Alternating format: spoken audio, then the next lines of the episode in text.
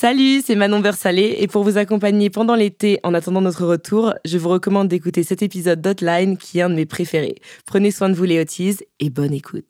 Dans ma tête, le porno féministe, c'était un truc euh, réalisé par Ariel Dombal euh, en, euh, en, 2000, en 2010. Et est-ce qu'il est bien ce film? J'en sais rien, je l'ai pas vu, j'en sais rien.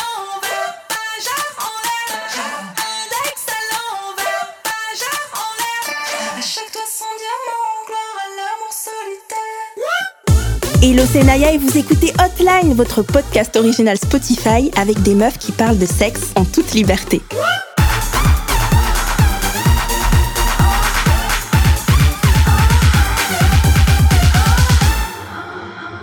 Hello les Hotties Aujourd'hui, on se retrouve pour un nouvel épisode. On va discuter de pornographie avec une invitée surprise que je vais vous présenter dans quelques instants.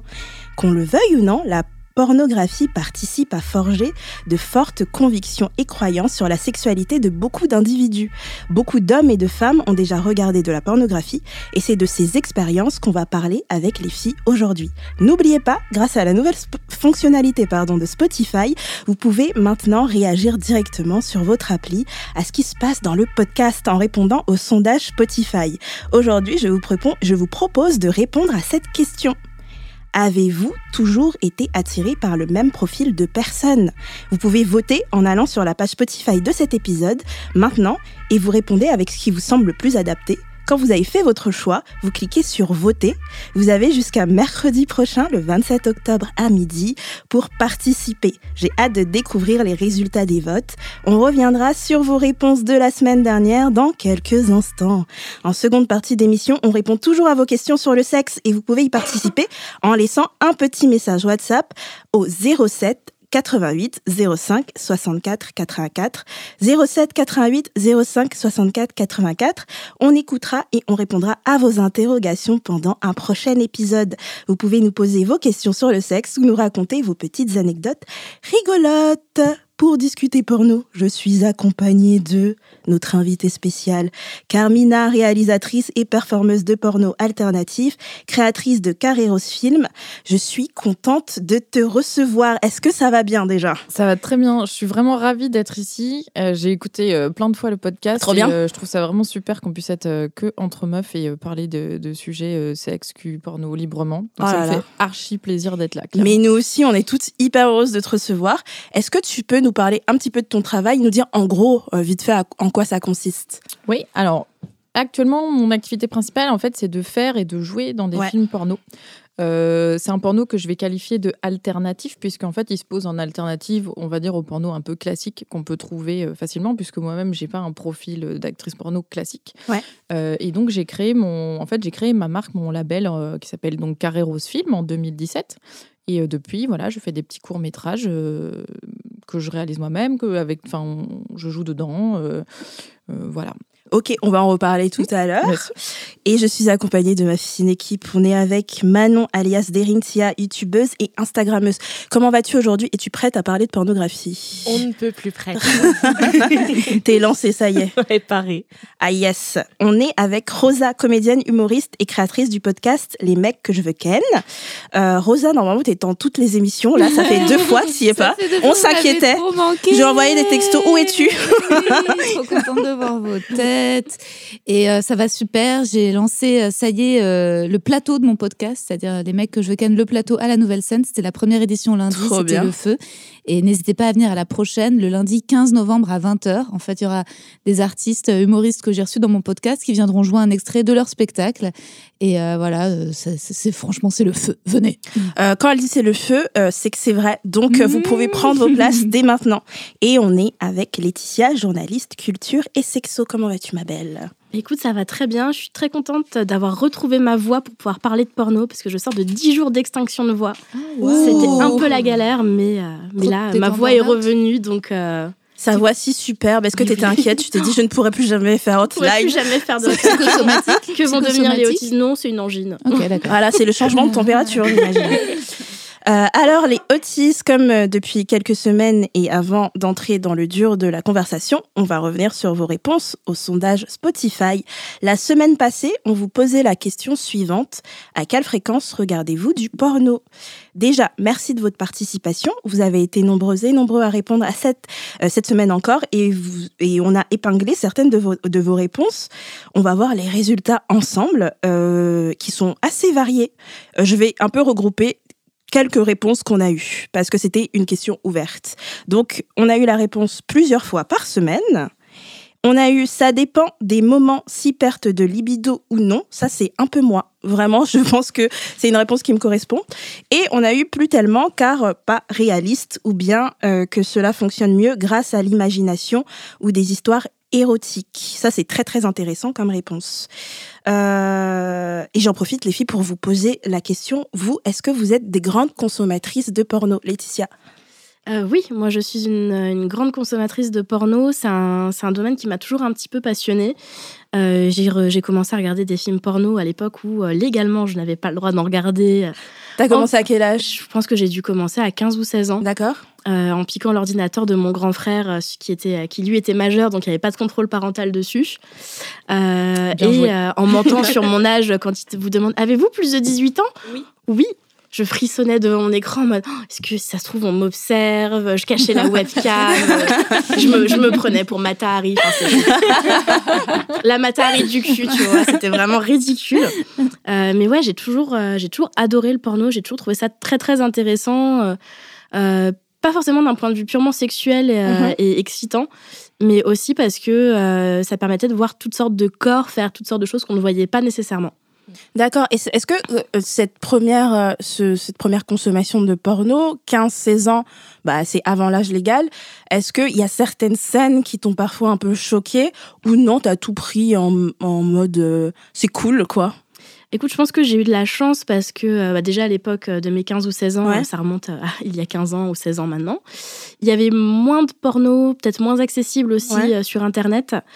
Et je pense que j'ai fait un peu des recherches un peu pipou de petites meufs de 16 ans qui étaient vierges en tapant, oui, seins nus.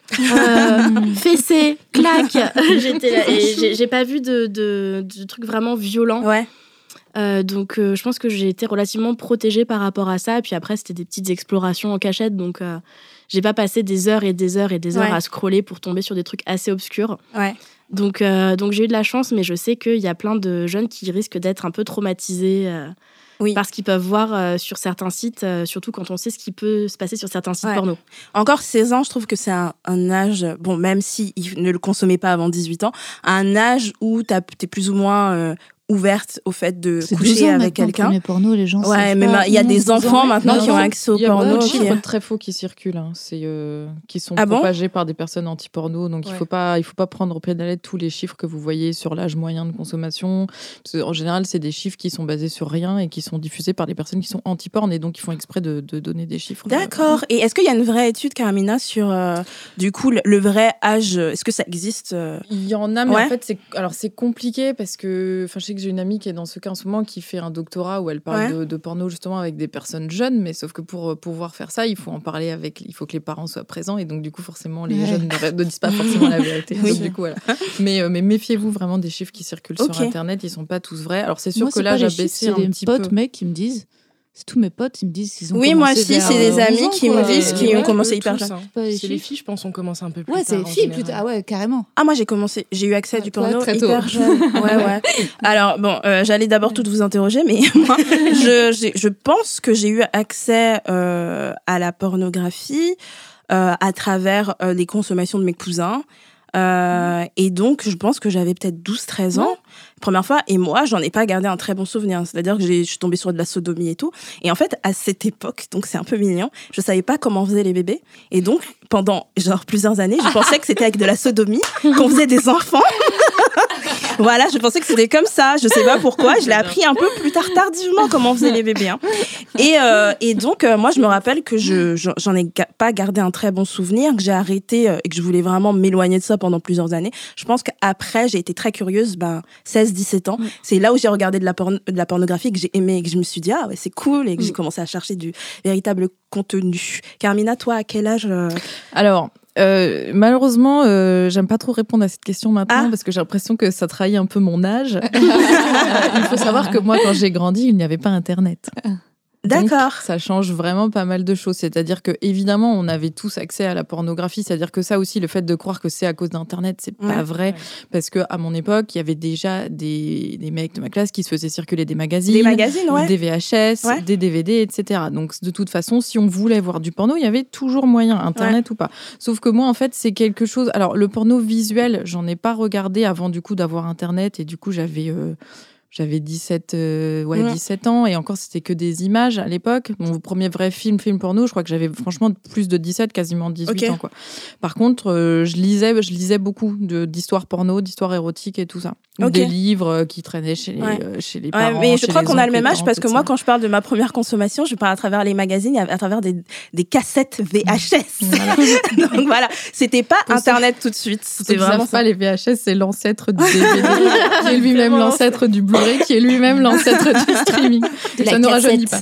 Ouais, dans le magnétoscope. oui, du coup, j'avais euh, le vrai film, le premier vrai film film, j'avais ouais, j'avais déjà passé 17 ans quoi. D'accord. Et t'en gardes enfin euh, les souvenirs que tu as de cette euh, Eh ben moi j'ai adoré tout de suite. Ouais. ouais. OK.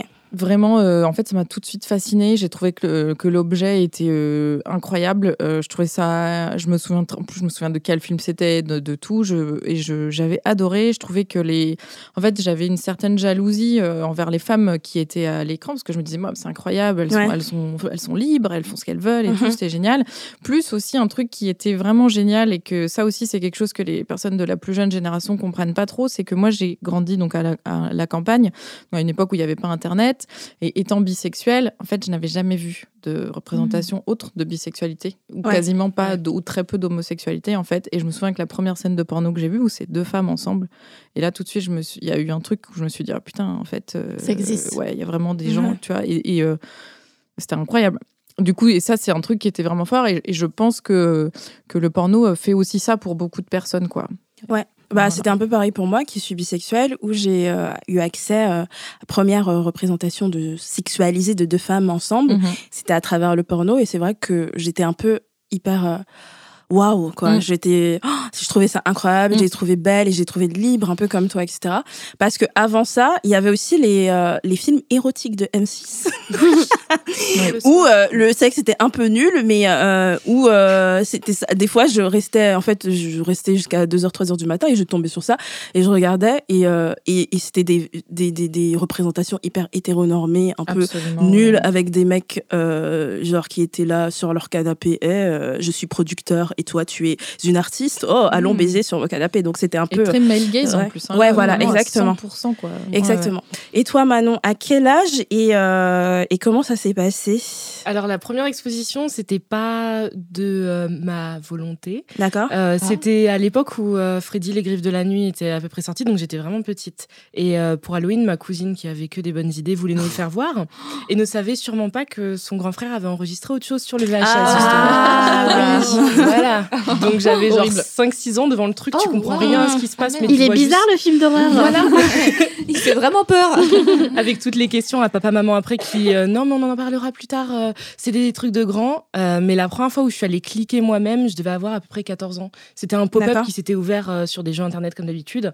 Et c'est là où je me suis dit, tiens, on va aller checker un peu ce que ça donne parce que bah, j'en entendais parler au collège, mhm. bien sûr. Et c'est là que j'ai commencé. Ok. Et t'en as un bon souvenir? Euh, Non, non, parce que je suis très très vite tombée sur euh, que des personnes qui se faisaient gangbanger en fait. D'accord. Et euh, j'étais en train de me demander mais c'est quoi, mais c'est quoi, mais c'est quoi, mais c'est quoi, mais c'est quoi? Et vu que j'avais en fait absolument aucun cadre là-dessus, vu qu'on n'en parlait pas dans la famille, t'as le tabou du sexe comme d'habitude. Donc ça m'avait choqué très rapidement. J'ai dû mettre genre un an, un an et demi avant d'y revenir quand même. Ok ah ça t'a tellement tu t'es dit tellement non que tu t'es dit au revoir le porno pendant un an quoi. Ça Rosa, quelle est ton expérience, ta première expérience et comment ça s'est passé? Euh, tout d'abord, moi, je tiens à dire que je ne suis absolument pas anti-porno, mais euh, ce n'est pas quelque chose qui me plaît. D'accord. Euh, par contre, j'adore l'érotisme et en fait, j'ai été confrontée assez tôt parce que dans ma famille, le sexe n'était pas du tout un tabou. Et résultat, mes parents m'amenaient au cinéma très jeune voir des films d'auteur et souvent très érotiques. Donc, j'ai souvent, voilà, je m'habituais à voir des, des scènes d'amour et des scènes aussi d'amour lesbien, d'amour gay, au point que même en grandissant, parfois les les comédies euh, romantiques classiques me paraissaient trop fades, quoi. Si, mhm. elle pas, ça s'embrasse, juste le petit smack euh, où tu vois les pas de corps nus, euh, le, soutien-gorge. Enfin, je trouvais, j'avais besoin aussi bah, de sexe au cinéma. et donc, finalement, j'ai pas ensuite, moi, dans, dans, dans, mon processus masturbatoire, comme je fonctionne c'est même pas à l'imagination, mais c'est à la méditation. C'est-à-dire, j'ai besoin de faire le vide. euh, j'ai surtout pas besoin de sollicitation ni d'image. Donc, j'en ai pas euh, éprouvé le besoin, mais je m'y intéresse. Je suis super ouverte à toutes les discussions autour euh, et à, et à en apprendre plus euh, bah, aujourd'hui en en parlant avec vous. Quoi. et il t'arrive jamais, jamais dans l'année, une fois, d'aller voir, voir du porno. Vraiment, c'est pas ton truc à ce point. Bah alors, on est la première, toute première fois, c'était vers 14 ans avec des copines. En effet, on avait loué un DVD. Euh, et, en fait, on, comme on était une bande de filles, on se disait, ah bah, on va, nous, on veut regarder des, des garçons. On était tout a priori hétéros. Enfin, je ne sais pas si on savait ce qu'on était, mais c'était ce qu'on s'était dit.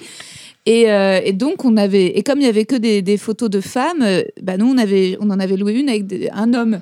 Sauf qu'en fait, bon, bah, il s'est trouvé que c'était un porno gay et que ça a commencé par des scènes où je crois que la première image qu'on a vue, c'était une paire de couilles sur une petite. Euh, balance. Comment ça, une paire de cuisses Genre un truc de juge. Je sais ah, d'accord, ok. Vraiment parfait. Et, et, et, je sais pas pourquoi, comme la première image, c'était les testicules, tu vois, c'était le premier truc. Et on était petites, enfin, on était jeunes, et donc ça nous on a trouvé ça laid, quoi. Et donc on s'est mis à hurler, à crier partout dans l'appart comme des, des folles. Et donc on a, on a enlevé le, DVD, puis on est resté, euh, je sais pas, et donc on n'a pas. Et ça, c'était ma toute première. Et ensuite, non, ensuite, par contre, l'un de mes films préférés, c'est euh, Love de Gaspard Noé, qui est un film mm. avec des, scènes de sexe non simulées euh, et qui pour moi est un grand film d'amour. Mais c'est vrai que ensuite, euh, quand, j'ai essayé de, des dernières fois d'aller par curiosité voir du porno, et eh ben j'ai trouvé ça mal joué, pas réaliste, euh, un peu absurde. J'ai trouvé que le désir ne montait pas assez. J'ai trouvé que, ou quand ça commençait euh, trop vite, j'étais là, oula, bah, je sais même pas qui est qui par rapport à qui, qui sont déjà en train de baiser. ou quand. Ou La meuf du contexte. Ouais. en fait, toi, il y avait trop toi, il te faut un long métrage porno, en fait. Il te faut pas un, il faut pas un film de 10 minutes. Oui, euh. certainement. Et en même temps, parfois, quand le contexte est trop long, je suis en mode, bon, bah, il baise ou pas? Mais ça dépend. C'est vrai que comme je me suis habituée un peu au film, parfois, je je trouve que ça, la scène de sexe peut tomber un peu comme un cheveu sur la soupe. Peut-être qu'il me manque les codes un peu comme en art contemporain pour pouvoir vraiment apprécier ça. Ouais. Certainement. Ok. J'aime bien la comparaison en tout cas. Laetitia, quel genre de porno tu consommes toi? Euh, écoute, c'est assez varié. Euh, quel, mot tu rentres dans le moteur de recherche, Laetitia En fait, c'est assez intéressant que, que Rosa ait raconté euh, l'anecdote sur son premier film porno qui était un film gay. Mm. parce qu'en fait, moi, là, pendant très très longtemps, j'ai regardé énormément de porno gay qui mettaient en scène que des hommes. D'accord. parce que je trouve que dans le, le, porno mainstream, on a tendance à trop se focaliser sur la, sur la femme, évidemment. Et en fait, même si je suis bi, j'ai jamais vraiment trouvé de, les corps euh, de, des femmes dans le porno. Euh, je me suis jamais reconnue dedans. En fait. Du coup, je me suis dit, quitte à pas me reconnaître, euh, autant regarder un truc qui me fait vraiment kiffer, c'est-à-dire euh, les corps masculins dans toute leur diversité euh, et des mecs qui font du bruit. On sait, je sais qu'on est d'accord avec mhm. sur, ce, oui, on est Naya. Exactement. je suis d'accord aussi. Voilà, moi je sais qu'un des trucs qui m'excite le plus au monde, c'est d'entendre un mec gémir et faire du bruit. c'est vrai. Et du coup, rien que pour ça, j'adore le porno gay et j'avais fait une enquête sur le sujet il y a deux ans pour le tag parfait. Euh, et en fait, je m'étais rendu compte que bah il y a plein de nanas qui sont dans cette situation et qui en fait regardent du porno gay, que ce soit pour s'exciter parce que justement il y a ce contexte de voix, ou parce que euh, ça les renvoie pas à leur propre corps et du coup c'est plus facile pour elles. Intéressant, mm. intéressant. C'est vrai que l'idée du corps, euh, mm. je comprends tout à fait. C'est vrai qu'au cinéma, c'est euh, hyper violent de voir toujours le même type mm. de corps, le même type de mm-hmm. physique, la même vision de la beauté. Et que quand je suis allée pendant les confinements, regarder ce que je voulais me voir du porno, j'en avais jamais vu. Je me disais, bah, je profiter du confinement, on a le temps pour faire des trucs que j'avais jamais fait avant. Et en scrollant, je suis tombée sur, euh, ça revenait souvent, mille fou, les, des, elle baisse son beau-fils ou il baisse sa belle-mère, etc. C'est mes, tropes préférés en ce moment. Je trouve ça tellement mais moi, mais c'est un des trucs que, que j'adore moi dans le porno et c'est ce que tu disais ne pas trop aimer justement, c'est qu'en fait pour moi dans le porno et surtout dans le porno mainstream, il y a un côté qui est en fait devenu tellement caricatural et un peu, euh, c'est un peu même grand guignol, tu vois. Et moi c'est un des trucs que j'adore le plus. C'est tellement bah deuxième degré, c'est improbable. Enfin jamais ton plombier il, il, fait ça, tu vois. Cette vidéo en l'occurrence, elle était très cool. Celle sur laquelle je suis tombée, c'était au moment du alors c'était trash, c'était glauque, c'était hyper noir, c'était en mode le père est en Italie bloqué en mode un peu en train de mourir du Covid. Et, genre, et, donc, t'as le, le, fils qui se tape sa belle-mère dans la cuisine. Donc, le scénario, c'était. Et en fait, c'était un truc. Tu voulais du contexte. Ah non, mais on était. Euh, c'était euh, dans l'actu. Et, euh, et en effet, donc, je trouvais ça presque drôle, quoi, les vannes sur il est pas là. Et puis, il donne la raison, il est pas là. Et on t'explique pourquoi. Le, Covid, c'était tout un. C'était un truc. et, mais, avec les masques. la, femme, la femme était mm. grosse mm. et l'homme était aimant. Et, et c'était la première fois que je voyais une scène d'amour, une scène de sexe avec une femme qui n'est pas mince, voire maigre même. Et d'ailleurs, il lui faisait aussi un anulingus. Et c'est vrai que c'est euh, bah, une pratique même un peu tabou. Et que je dois dire, donc pour, euh, pour être tout à fait juste dans les pratiques, euh, bah, comme quoi le porno peut aussi avoir une influence positive, c'est que je me suis dit, ah, de le voir, je me suis dit, ah, bah, peut-être que ça se trouve, c'est un truc que j'aimerais. Mm. Alors que c'est un truc que, tu vois, j'avais, que mm. j'ai peu pratiqué. Ou ouais, quand on parle juste, ça reste un peu tabou. En le, en le voyant, ça t'a donné un peu envie de le faire. Ça m'a donné un peu envie de le mm. En le voyant parce que euh, bah, justement peut-être que le fait de voir un autre corps, je trouvais ça, j'étais moins complexée par le fait de voir tout le temps la représentation de le dit corps parfait féminin. Mm. Et puis euh, aussi parce que je sais pas, elle était dans une situation, elle un peu dominante de pouvoir, elle n'était pas soumise, et puis lui, vraiment, il lui donnait du plaisir. Je me suis dit, ah tiens, ça se trouve, euh, bah, j'aimerais bien aussi. Mm. même si, en fait, ça m'excitait pas, j'ai pas eu le. J'ai pas j'ai encore jamais été excitée par un film porno, mais à chaque fois, intellectuellement, ça m'ouvre des cases dans la tête. je me dis, ah, tiens. C'est vachement bien. Ouais, c'est cool. Euh, Carmina, toi, quel genre de porno tu consommes? Est-ce que. Attends, j'ai une question. Est-ce que tu consommes ton propre porno? Ah. Alors. Et tu te masturbes dessus Eh bien, vous allez rire. oui. Waouh! en fait, alors, c'est à nuancer parce que en fait, le problème, c'est que comme euh, surtout au début, c'était donc comme c'est moi qui fais les films et que en fait, donc ça, on pourra en parler euh, extensivement. Il n'y a pas d'argent euh, dans le porno, contrairement à ce qu'on peut croire, et encore moins au niveau où je suis, c'est-à-dire indépendant, alternatif, queer et tout ce que tu veux. et donc, je suis obligée un peu de tout faire moi-même. Et donc tout faire soi-même, ça veut dire se taper le montage soi-même. Et sauf que une fois que tu as fait le montage de ton film et que tu as donc regardé le même film 443 000 fois, t'en as un peu marre de le regarder. Cependant, je me souviens très bien qu'il y a un ou deux de mes films je ne vais pas citer des noms. Ah non, c'est qu'en fait, quand c'est des personnes euh, donc qui sont à l'écran euh, pour qui j'ai du désir aussi dans la vraie vie, ça m'est arrivé en fait de, en revoyant les images d'être excitée parce que je repensais aux bons souvenirs du tournage et aussi aux souvenirs autres que j'ai pu avoir avec la personne si j'avais une relation avec elle extérieure euh, au tournage. Et donc dans ces cas-là, ouais, ça, ça comme une vraiment quoi. Ouais, c'est ça, c'est vraiment exactement. Et sinon, quel genre de tu consommes du porno mainstream ou quand on commence à l'alternative, c'est comme devenir vegan, on Ah non, pas du tout. Alors, pas du tout. Euh, vraiment pas du tout. Déjà, moi, il faut savoir que ça fait maintenant 8 ans que je travaille dans le porno et ça fait, on va dire, euh, ouais, ça fait au moins 4 ou 5 ans où que je travaille plus que dans, les, dans des trucs de, de, des métiers adultes, porno, etc. Donc, moi, j'en regarde tous les jours plusieurs fois par jour. Il y a, franchement, il y a eu, il y a des périodes quand je travaille et que j'ai beaucoup de travail, il y a forcément toujours un écran dans la maison quasiment où il y a un porno qui défile ou, des photos ou des trucs parce que je regarde des films euh, parce que donc je suis aussi euh, en parallèle de d'avoir carrière au film, je suis aussi rédactrice en chef du, du Tag Parfait et donc euh, mon métier en fait c'est de, de, entre guillemets un peu tout savoir sur le porno. Donc mm. j'en regarde très souvent et pour mon plaisir et pour le travail. Donc en fait j'en regarde tout le temps. C'est comme moi qui suis journaliste et il y a toujours une chaîne d'infos qui tourne quoi, c'est pareil. Tout le temps, tout le temps. Parce que et je regarde de tout. Euh, des fois, je vais dans les festivals et dans les festivals, en fait, ce qui est bien, c'est que c'est des sélections de porno que c'est, enfin, c'est pas moi qui les ai faites. Et donc, du coup, je vais voir des séances et donc je prends ce que ce qui vient et donc je découvre plein de nouvelles choses. Euh, donc oui, j'en, regarde tout le temps. Après, moi, ce que je regarde personnellement, ben justement, je regarde beaucoup de porno mainstream. D'accord. Euh, parce que j'adore vraiment ça. Euh, et je sais qu'on est nombreux, nombreuses dans le milieu du, du, porno alternatif, en fait, à aimer beaucoup, euh, pour son plaisir perso, regarder du porno mainstream et se masturber sur du porno mainstream, ou des trucs un peu à l'arrache et tout, mal filmés, etc. Alors qu'à côté de ça, on se casse le cul à faire des films qui sont indépendants, mmh. alternatifs et tout ça. Mais bon, non, moi j'adore, moi j'adore regarder le porno mainstream et tous ces trucs un petit peu ridicules de de, euh, du step, euh, step mom, tout ça. moi, je trouve ça formidable. Ça marche toujours sur moi. Les trucs, en ce moment, le, le, c'était déjà un peu euh, il y a un an ou deux, mais il y a un truc qui me faisait vraiment kiffer, c'était les meufs qui étaient coincées dans la machine à laver. genre, font, en fait, elles, elles font genre. Je oh crois que j'ai vu une, vidéo d'une meuf qui était avait sa tête dans la machine à laver. Oui. Et en fait, ça, ça me fait tellement rire. Et en même temps, je, drôle, ça, je sais pas pourquoi, je trouve ça méga excitant. Ouais. coup, non, mais je comprends. je trouve ça mortel. Donc, je regarde tout ce genre de trucs. Oui, Alexia. Ce gag de la machine à laver, à chaque fois que je le vois passer dans des films, il me fait mourir de rire parce qu'il y a un épisode d'un une fille qui commence comme ça. Ah ouais? Où t'as Jean Dujardin qui appelle les pompiers en disant Oui, euh, ma femme, elle était en train de sortir le linge de la machine à laver. Moi, ça m'a donné envie, mais maintenant, elle est coincée.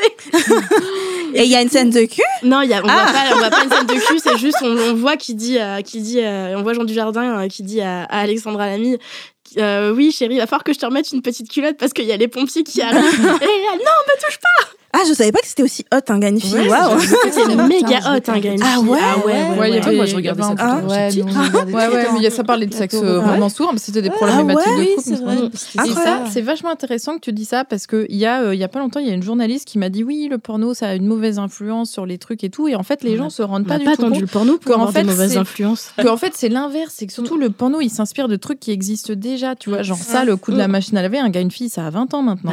Et les tropes de machine à laver dans le porno, ça fait deux ou trois ans, peut-être quatre, que ça existe. Donc, comme quoi, tu vois, enfin. Après, dans le porno, il y a des pratiques de domination des hommes sur les femmes qui peuvent être super violentes et qui, je pense, fucked up un peu la tête de certains mecs. Et c'est vrai que euh, y a, la femme est souvent humiliée, quoi. Elle est souvent dégradée. Oui et non.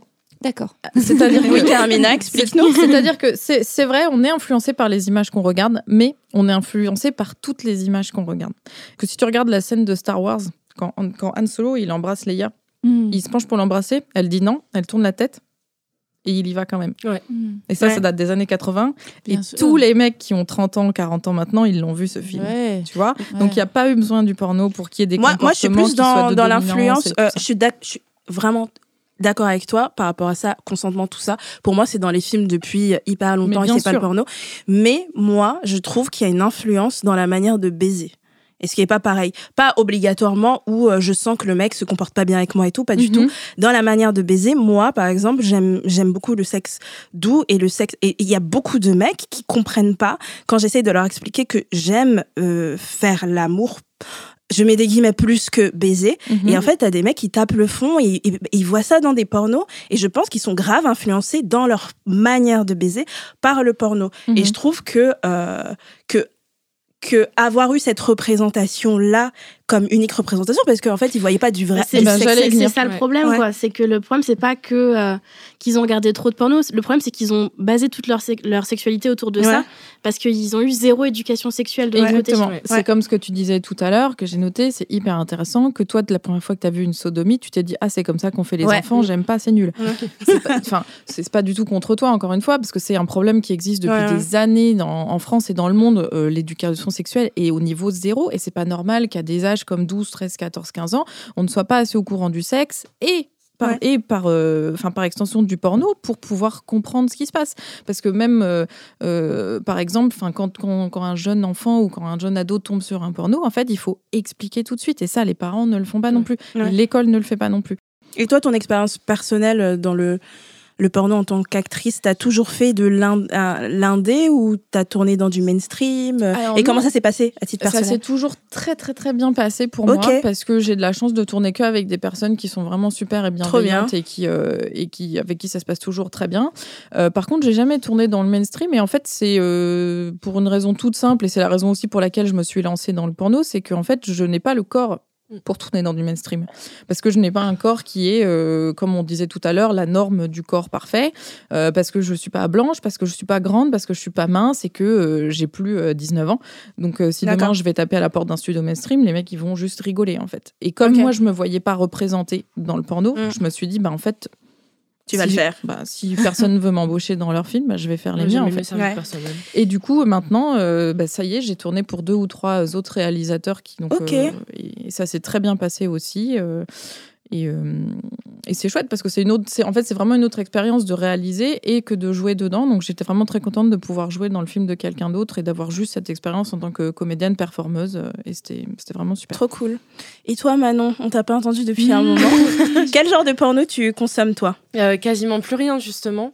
Parce que bah, le problème euh, du mainstream, c'est que soit d'un côté, je finissais par rire devant les scénarios. Ouais. parce que je réfléchis trop, en fait, en les regardant. Mmh. C'est plus juste le truc qui me chauffe, je finissais par réfléchir. Ou bien, bah, je voyais des personnes qui me ressemblaient pas. Parce que d'un côté, donc, avais des meufs qui étaient soit donc euh, ultra skinny, refaites et tout le truc. Ou bien, je tapais donc Iboni dans la, barre de recherche pour essayer d'avoir des meufs qui au moins me ressemblaient sur la couleur de peau. Mais elles étaient aussi ultra refaites derrière. Donc, bah, j'ai quasiment arrêté, en fait. Parce que même sur le porno féministe, bah, il y en a pas mal dès le début euh, qui étaient toujours euh, des mannequins euh, Instagrammables. Et bah, donc, ça me gênait, quoi. Qu'est-ce que tu aimerais voir de plus? Qu'est-ce qui t'exciterait quand tu penses à un porno qui pourrait t'exciter? C'est voir quoi? Tout le monde et n'importe qui. En vrai, les trucs que je regardais quasiment le plus récemment, c'est du truc amateur. D'accord. Parce que c'est là où tu as vraiment l'impression bah, de, de, gens entre guillemets normaux, non pas qu'ils soient anormaux, les acteurs highline et tout ça, mais c'est juste que tu es là devant des gens qui te mhm. ressemblent et que tu peux croiser dans le métro. quoi. Ok.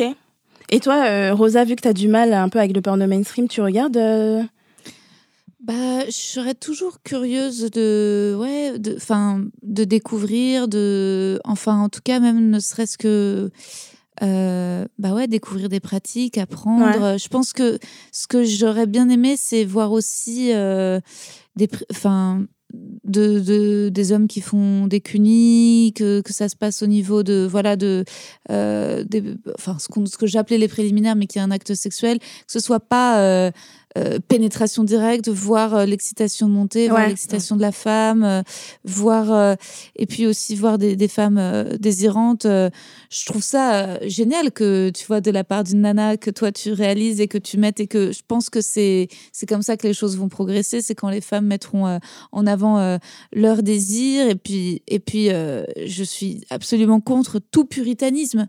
Donc en fait, je veux dire, je je pense que c'est hyper important de voilà de, que la société, elle accueille la parole sur la sexualité. Alors, chacun dans ses sensibilités, ses différences, mais par exemple, euh, moi, c'est vrai que j'ai enregistré un épisode de mon podcast là, récemment avec Monsieur Poulpe dans une chambre d'hôtel.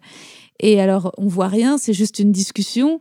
Mais euh, j'ai eu des retours comme quoi il y avait des auditeurs qui étaient un peu excités à l'écoute. Ah, ah bon euh, ouais.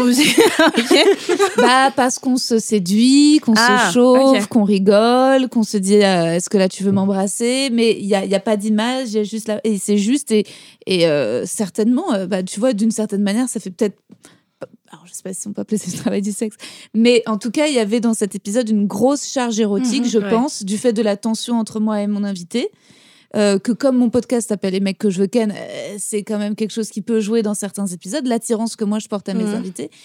Et que après, c'est vrai que moi, c'est surtout ça qui m'excite, c'est de sentir mmh comment deux personnes vont se séduire, se plaire, se tourner autour, euh, la tension. Voilà, la tension avant de Mais des fois, dans certains films qui sont pas du tout porno, des fois, il y a des tensions entre deux acteurs, etc. Mais il se passe rien, et genre, je me rends compte que je suis ornée de ouf, tu vois.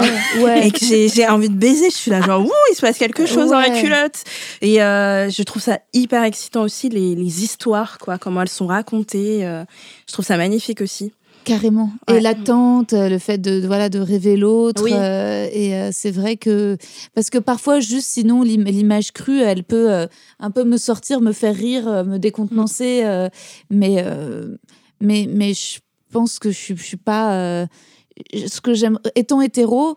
Moi, parfois, je sens un décalage entre mes partenaires hommes et moi. J'ai l'impression que et donc j'aimerais mieux comprendre parce qu'en fait je, souffre de, mes relations hétérosexuelles. J'ai l'impression de la plupart du temps de pas comprendre qu'on est sur vraiment euh, et notamment euh, et notamment le rapport au sexe tu vois, je me dis mais et, je me dis peut-être que si tu vois je, regardais peut-être la prochaine fois avec un partenaire je dirais bah, montre-moi en fait ce qui t'excite. Explique-moi euh, que j'aimerais savoir j'aimerais connaître j'aimerais comprendre tu vois.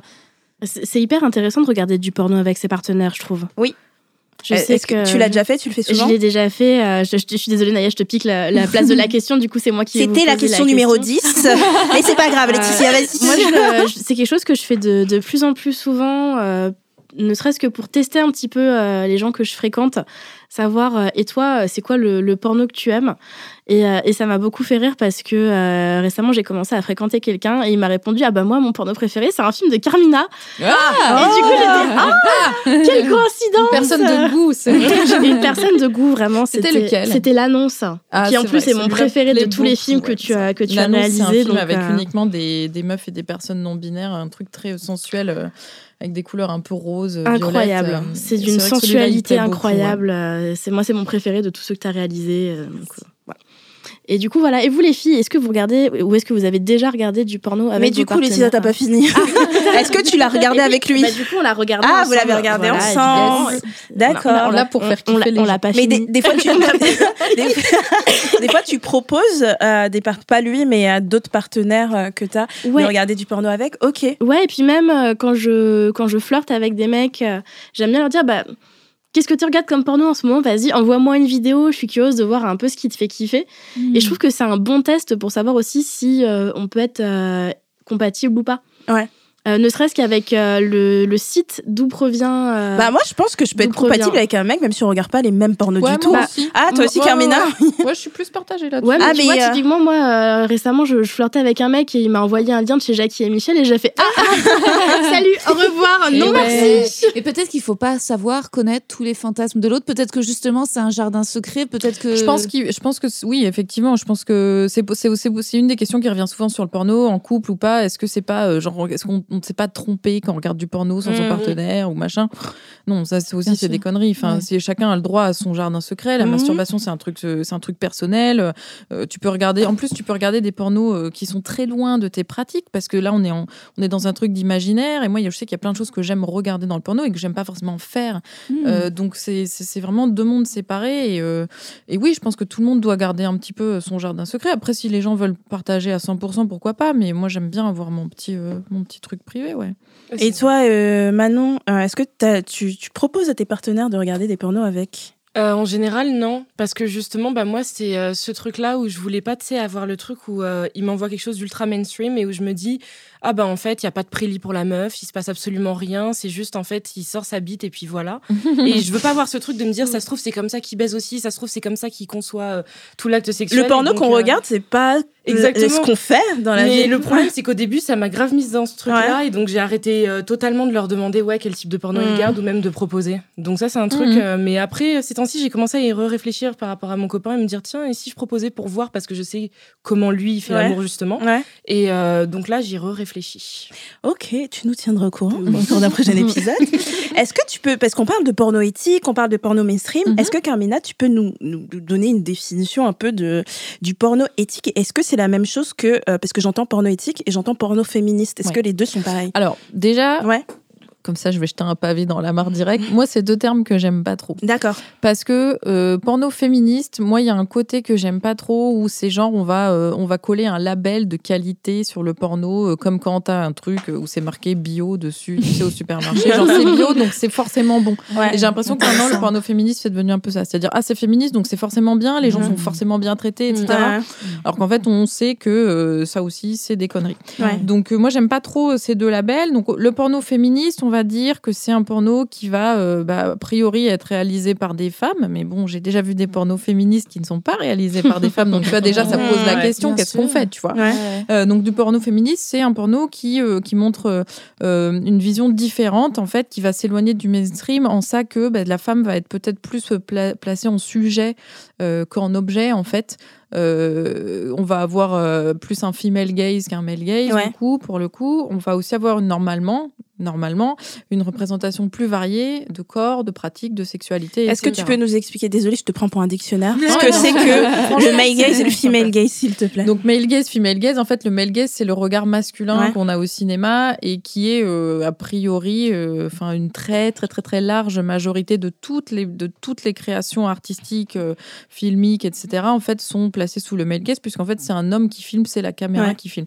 C'est euh, l'exemple euh, euh, qui revient souvent, c'est par exemple dans les James Bond quand la fille sort, de, l'eau et que la caméra filme la meuf comme si c'était tu sais, un regard euh, euh, plein de désir, le regard d'un homme qui regarde une femme. Et donc tout ça, c'est le male gaze. Et donc la majorité des pornos mainstream sont sous le male gaze puisqu'ils sont réalisés par des hommes, faits par des hommes, pour des hommes, en plus hétéros.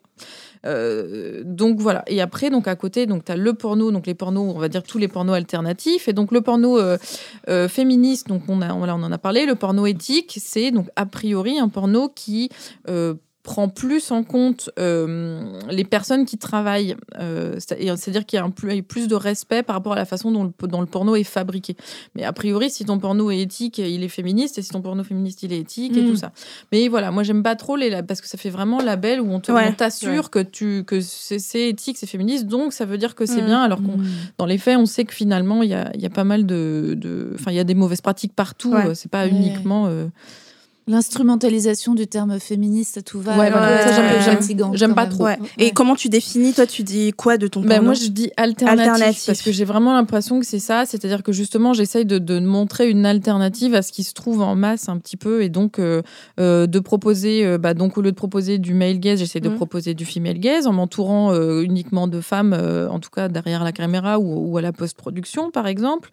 j'essaie de montrer une plus grosse variété de corps, une plus grande variété aussi de, de, de pratiques, de performeurs. J'essaie d'avoir des personnes racisées souvent parce qu'on n'en voit pas assez non plus, d'avoir des personnes qui sont pas forcément dans le standard, la norme de la beauté, surtout la beauté pornographique, euh, euh, sans non plus euh, que ce soit impossible. Par exemple, moi j'aimerais beaucoup tourner avec des, des, actrices du mainstream dans mes films pour justement montrer que bah, elles peuvent aussi faire d'autres choses et que ça peut être, ça peut être fait autrement. Mais mmh, voilà, j'essaye qu'il y ait une variété, que ce soit en fait du porno mais fait avec des personnes un peu comme tu disais tout à l'heure, des gens normaux en fait, des gens de la vie de tous les jours qui sont pas forcément euh, des, des, mannequins mmh. d'un mètre 90 euh, gaulés. Euh, huilés, tout ça, machin, quoi.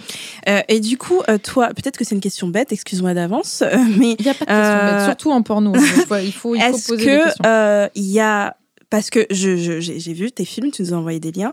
Est-ce qu'il y a vraiment, quand, quand, quand tu es avec un acteur, mmh la part de acting et mmh. la part de je prends mon plaisir, comment tu l'as définis Est-ce que tu te considères en train, quand tu es en train de le faire, est-ce que tu dis là, je suis en train de tourner, là, c'est de la performance, ou tu, genre, juste, tu te laisses couler parce que tu prends ton pied? Non, c'est euh, j'ai réalisé euh, il y a pas longtemps qu'en fait euh, c'est toujours c'est toujours du travail. C'est toujours du travail, ça se passe pas du tout comme dans la vraie vie. Euh, surtout qu'en plus, je tourne avec des personnes. Euh, ça m'est déjà arrivé de tourner euh, avec des personnes pour qui j'ai pas spécialement de désir dans la vraie vie. D'accord. mais parce que c'est comme ça, c'est le. C'est le métier. Voilà, c'est le mmh. métier. Enfin, en plus, c'est des personnes que j'adore et donc je suis avec qui je suis très contente de tourner. Mais du coup, il y a pas. J'arrive pas en me disant genre oh, putain super, ça fait six mois que je fantasme sur lui, je vais coucher avec. Machin. Non, on arrive en se disant bon, on a tel film à faire. L'idée c'est de donner ce genre de vibe. Donc travaillons ensemble, essayons de. En fait, ce qu'on essaye, c'est de connecter à la personne. Tu vois pour arriver à avoir la bonne vibe. Mmh. Mais ça arrive aussi à l'inverse que des fois, et eh ben, euh, ça se passe très très bien et du coup, euh, tu kiffes. Ça m'est déjà arrivé de jouir sur, euh, sur, sur les tournages et, c'est tout à fait naturel parce que ça se passe bien, parce qu'il il y a une bonne vibe, que tu t'entends bien avec la personne. Et puis, même si c'est des personnes avec qui tu n'avais pas forcément de désir, bah, il se trouve qu'en fait, ça marche super bien. Et, et voilà, là, récemment, j'ai tourné avec, avec une personne qui est, qui est, une amie depuis quelques années, où on a vraiment une relation amicale et qui n'est pas du tout une relation de, on, séduit, on se drague, tout ça. Et en fait, on a passé un excellent moment, on a bien connecté. Euh, j'ai eu un orgasme, alors que ça m'arrive très rarement en tournant. Et du coup, je me disais, c'est super, tu vois. Parce que là, on mm. se dit euh, qu'on a kiffé. Alors que euh, on n'était pas forcément, on n'est pas, voilà, comme je disais, on n'est pas dans une relation de séduction. Donc, on est, j'étais pas là en train de me dire, cool, je vais pouvoir la pécho, ça va être super. Comment, comment tu recrutes les, les acteurs et les actrices C'est des gens de ton entourage qui ont jamais tourné ou c'est vraiment des gens qui sont dans la pornographie depuis longtemps? Alors, il y a un mélange des deux? Il y a un mélange des deux, mais c'est vraiment 99% des personnes qui sont déjà, qui ont déjà un pied dans les métiers du sexe, du travail du sexe, parce que je, je, veux, je veux que les gens aient conscience qu'une fois que tu as tourné un porno, il y a beaucoup de choses qui peuvent changer pour toi, parce que ben il y a euh, un stigma qui pèse sur les personnes qui font du porno, parce qu'on est mal considéré dans la société, que tu peux perdre ton travail, que tu peux perdre ton appartement, que tu peux perdre ta famille, etc. Donc je veux que les gens en aient conscience. Et donc une fois que tu as déjà des photos de toi sur Internet, que tu as déjà fait un peu de webcam, que tu as déjà tourné dans un film ou que tu as fait tes propres et qu'elles sont en ligne, je me dis, bon, bah, les gens, c'est qu'ils sont et conscients de, de, de, ce que ça se passe et qu'ils sont déjà dans le truc. Donc, j'aime bien quand même travailler avec des personnes qui ont déjà ça. Mais euh, à côté de ça, euh, j'ai, je reçois beaucoup de candidatures de personnes qui veulent tourner dans, dans, des pornos, mais justement un peu différents et un peu alternatifs. Et donc, je, je, les, garde, je les garde à l'étude. Et euh, sur l'annonce, justement, il y a une des filles en fait, qui n'avait jamais tourné dans un porno. Donc, elle a un tout petit rôle où il n'y a pas de, beaucoup de sexualité, il y a seulement des baisers, mais c'est une fille qui avait jamais tourné dans un porno. J'ai parlé longtemps avec elle pour être sûre que ça lui convenait, que ça allait. Elle m'a dit qu'il n'y avait pas de problème. On en a parlé plusieurs fois. Et donc, je me suis dit, bon, ben voilà, cette, cette personne a envie et elle est prête. Et donc, pourquoi pas la faire débuter Mais en général, c'est vraiment 99% des gens qui sont dans le métier ou, et, ou dans mon entourage. D'accord. Et, et, vous, vous, regardez du porno alternatif? Laetitia, t'en regardes souvent du? Et eh ben écoute, moi j'en regarde euh, beaucoup depuis que je fréquente Carmina. ah d'accord.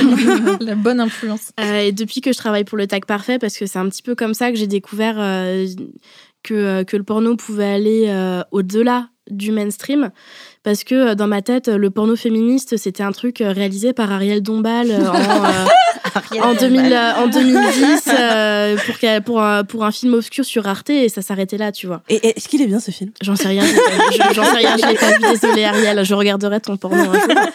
Mais, mais justement, à force de m'y intéresser via le travail en fait et via les rencontres que j'ai pu faire grâce à Carmina, j'ai découvert plein de, de super performeurs et maintenant je regarde de plus en plus. Je suis abonnée à plein de d'OnlyFans de performeurs. D'accord.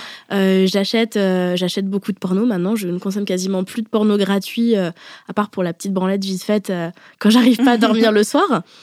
mais ouais, je commence à me faire une petite collection de beaux films porno euh, que je trouve très intéressante et que j'aime bien pouvoir montrer à des gens. Euh, ok.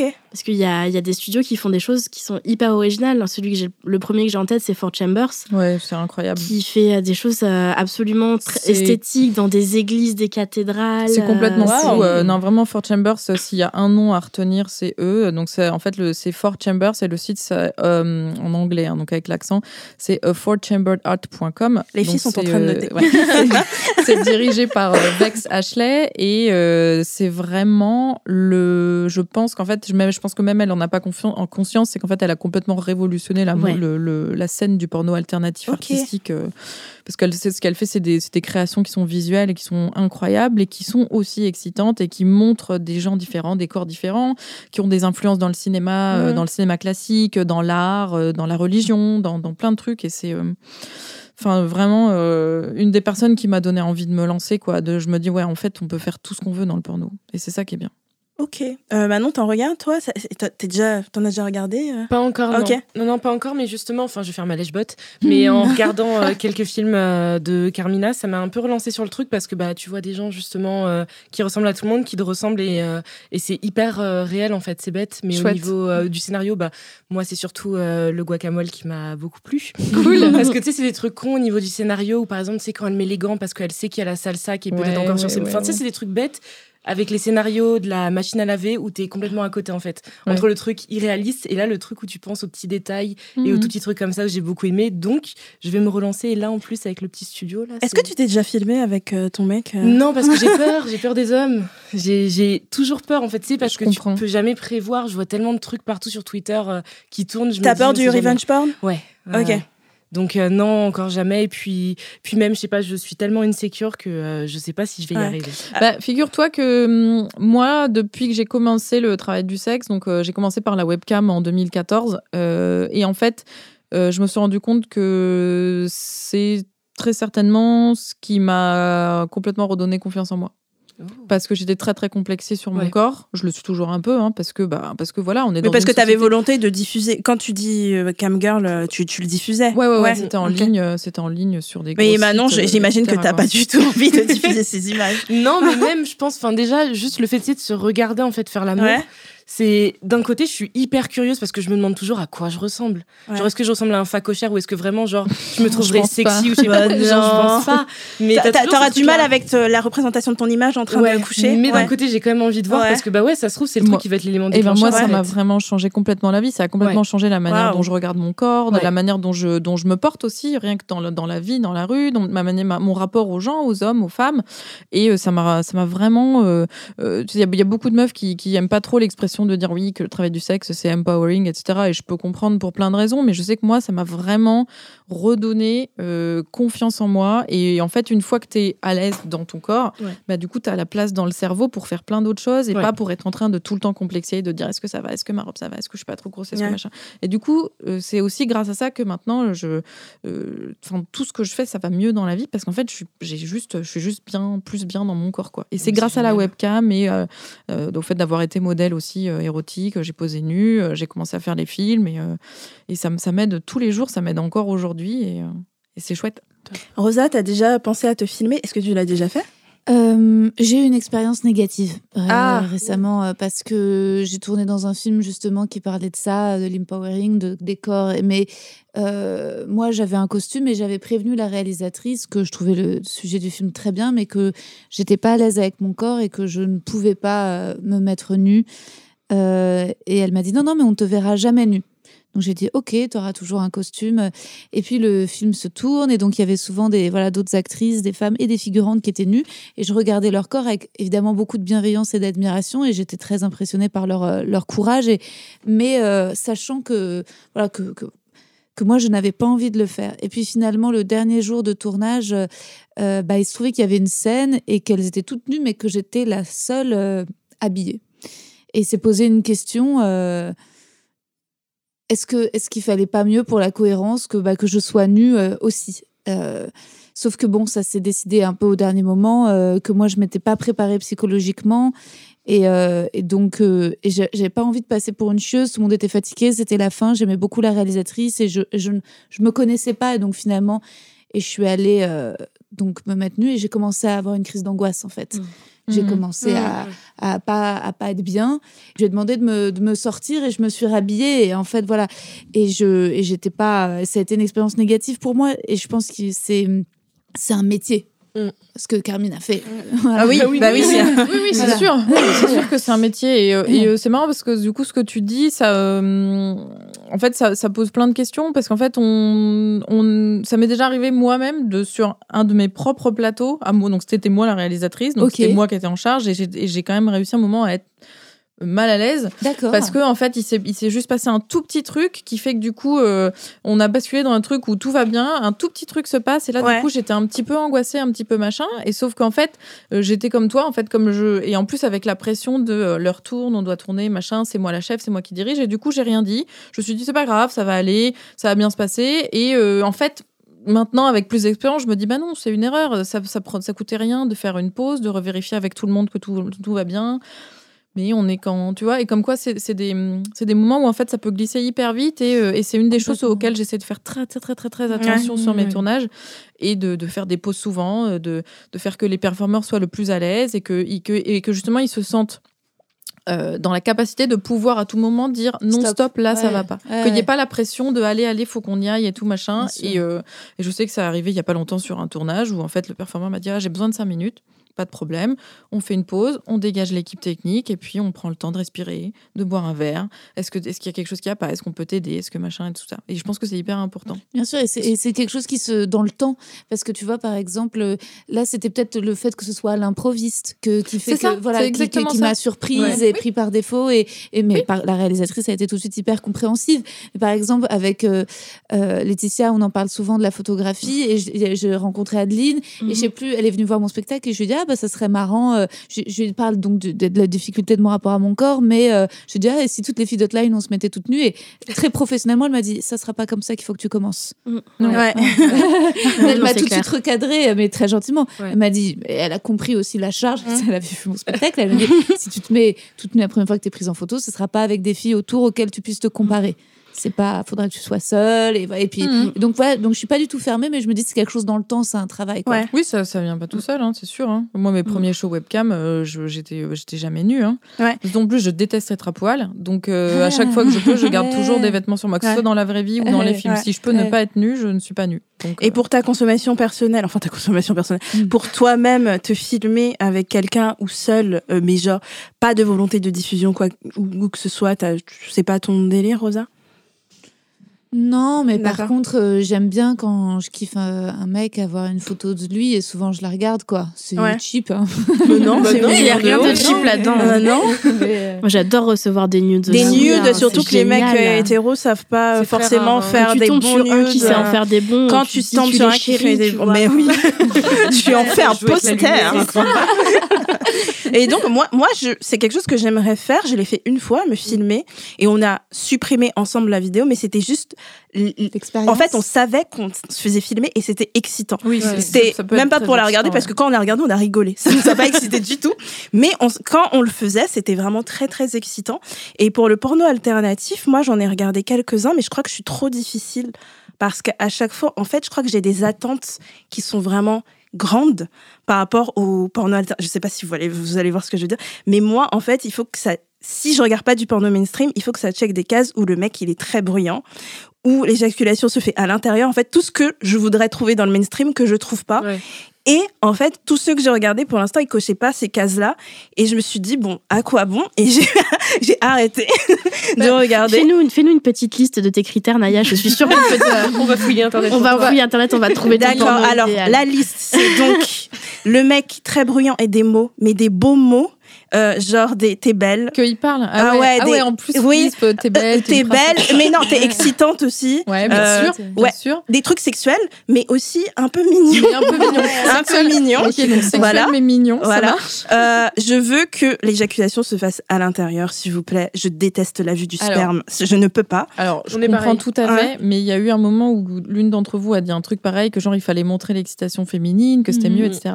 Mais en fait, ça ne marche pas dans le visuel. C'est-à-dire qu'en fait, pourquoi ah. l'éjaculation, elle est montrée? C'est parce qu'en fait, c'est un des seuls moyens dans le porno de montrer qu'il y a eu un orgasme. Parce qu'une bah, femme, elle peut, elle, enfin, tu vois, elle va faire du bruit, etc. J'ai une collection de porno euh, amateur, oui, où, euh, où le mec, en fait, jouit à l'intérieur et où ça monte et où il a un orgasme incroyable. Et donc, je les ai mis dans les faves tellement j'aime ces vidéos.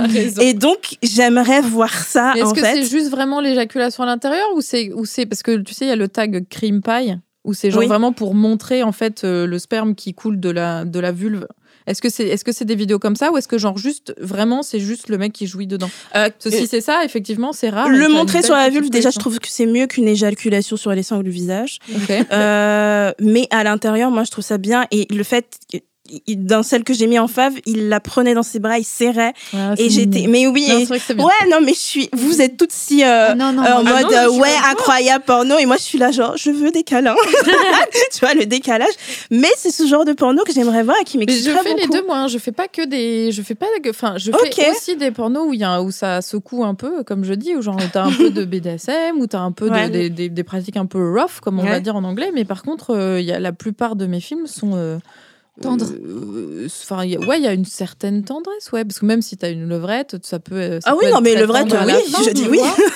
euh, mais oui, oui, je, je. Mais par contre, Enfin, je sais que mon premier film, c'était, c'était tout de suite un peu, euh, un peu costaud, quoi, un, peu, euh, un peu violent. Euh, et ça a surpris les gens, mais en fait, c'était fait exprès parce qu'on m'avait beaucoup dit oui, mais le porno féministe, c'est chiant, on va s'ennuyer. Oui. Ça va être un truc trop romantique avec des pétales de fleurs et une belle lumière. et du coup, je dis ah, bah, puisque vous faites les mhm. malins, vous allez voir ce que vous allez voir. Et en fait, mon premier film, il est Franchement, ouais, il est, il est assez hard, ouais. Ça a même surpris pas mal de personnes, euh, notamment mon partenaire en premier qui m'a dit Ouais, je m'attendais pas à ce que tu fasses un truc assez hard. Je dis Ouais, mais j'avais l'impression qu'il fallait montrer que ça pouvait être féministe et que ça pouvait être hard et que je pouvais être une meuf et avoir envie euh, de pratiques hard, etc. etc. Ok. Mais y a Justement, par rapport à tes partenaires et ta vie amoureuse et ta libido, est-ce que. Comment t'as appris à. Bah justement, toi, peut-être ne pas perdre de libido à force de voir du sexe ou de, tu vois de le mettre en scène et comment est-ce que tu as trouvé des personnes suffisamment ouvertes pour euh, vivre des belles relations amoureuses sans qu'ils se sentent jaloux? Bah, je pense que j'ai énormément de chance en fait déjà donc j'espère qu'il écoutera ce podcast. je pense que j'ai vraiment énormément de chance et que je suis entourée de personnes qui sont hyper bienveillantes sur ça. Mais aussi, enfin, c'est de la chance et aussi c'est parce que maintenant les personnes qui sont pas bienveillantes vis-à-vis de ce que je fais, ben, en fait, je les dégage tout simplement. Parce que oui. Euh, il est hors de question d'avoir des gens dans ma vie qui ne sont pas d'accord avec ce que je fais ou qui trouvent que euh, c'est, euh, enfin, c'est mal ou je sais pas quoi. Mm. Donc je suis, je suis très bien entourée. Et quant à la libido et tout, en fait, ça change pas grand chose parce que en fait, c'est comme si je te disais, oui, mais toi, quand tu vas au travail, tu perds pas ta libido, j'espère, tu vois. Bah, moi aussi, un peu, à force d'en parler parfois. si, si, parfois, à force de, de, mettre des mots, de, à force ah d'intellectualiser. Euh, je, je, vais faire une comparaison. Est-ce que euh, le fait d'être humoriste, parfois, ça te donne de plus envie, plus envie de rire? Ah. ah. oui, bien ah sûr. Bah, ça m'a rendu.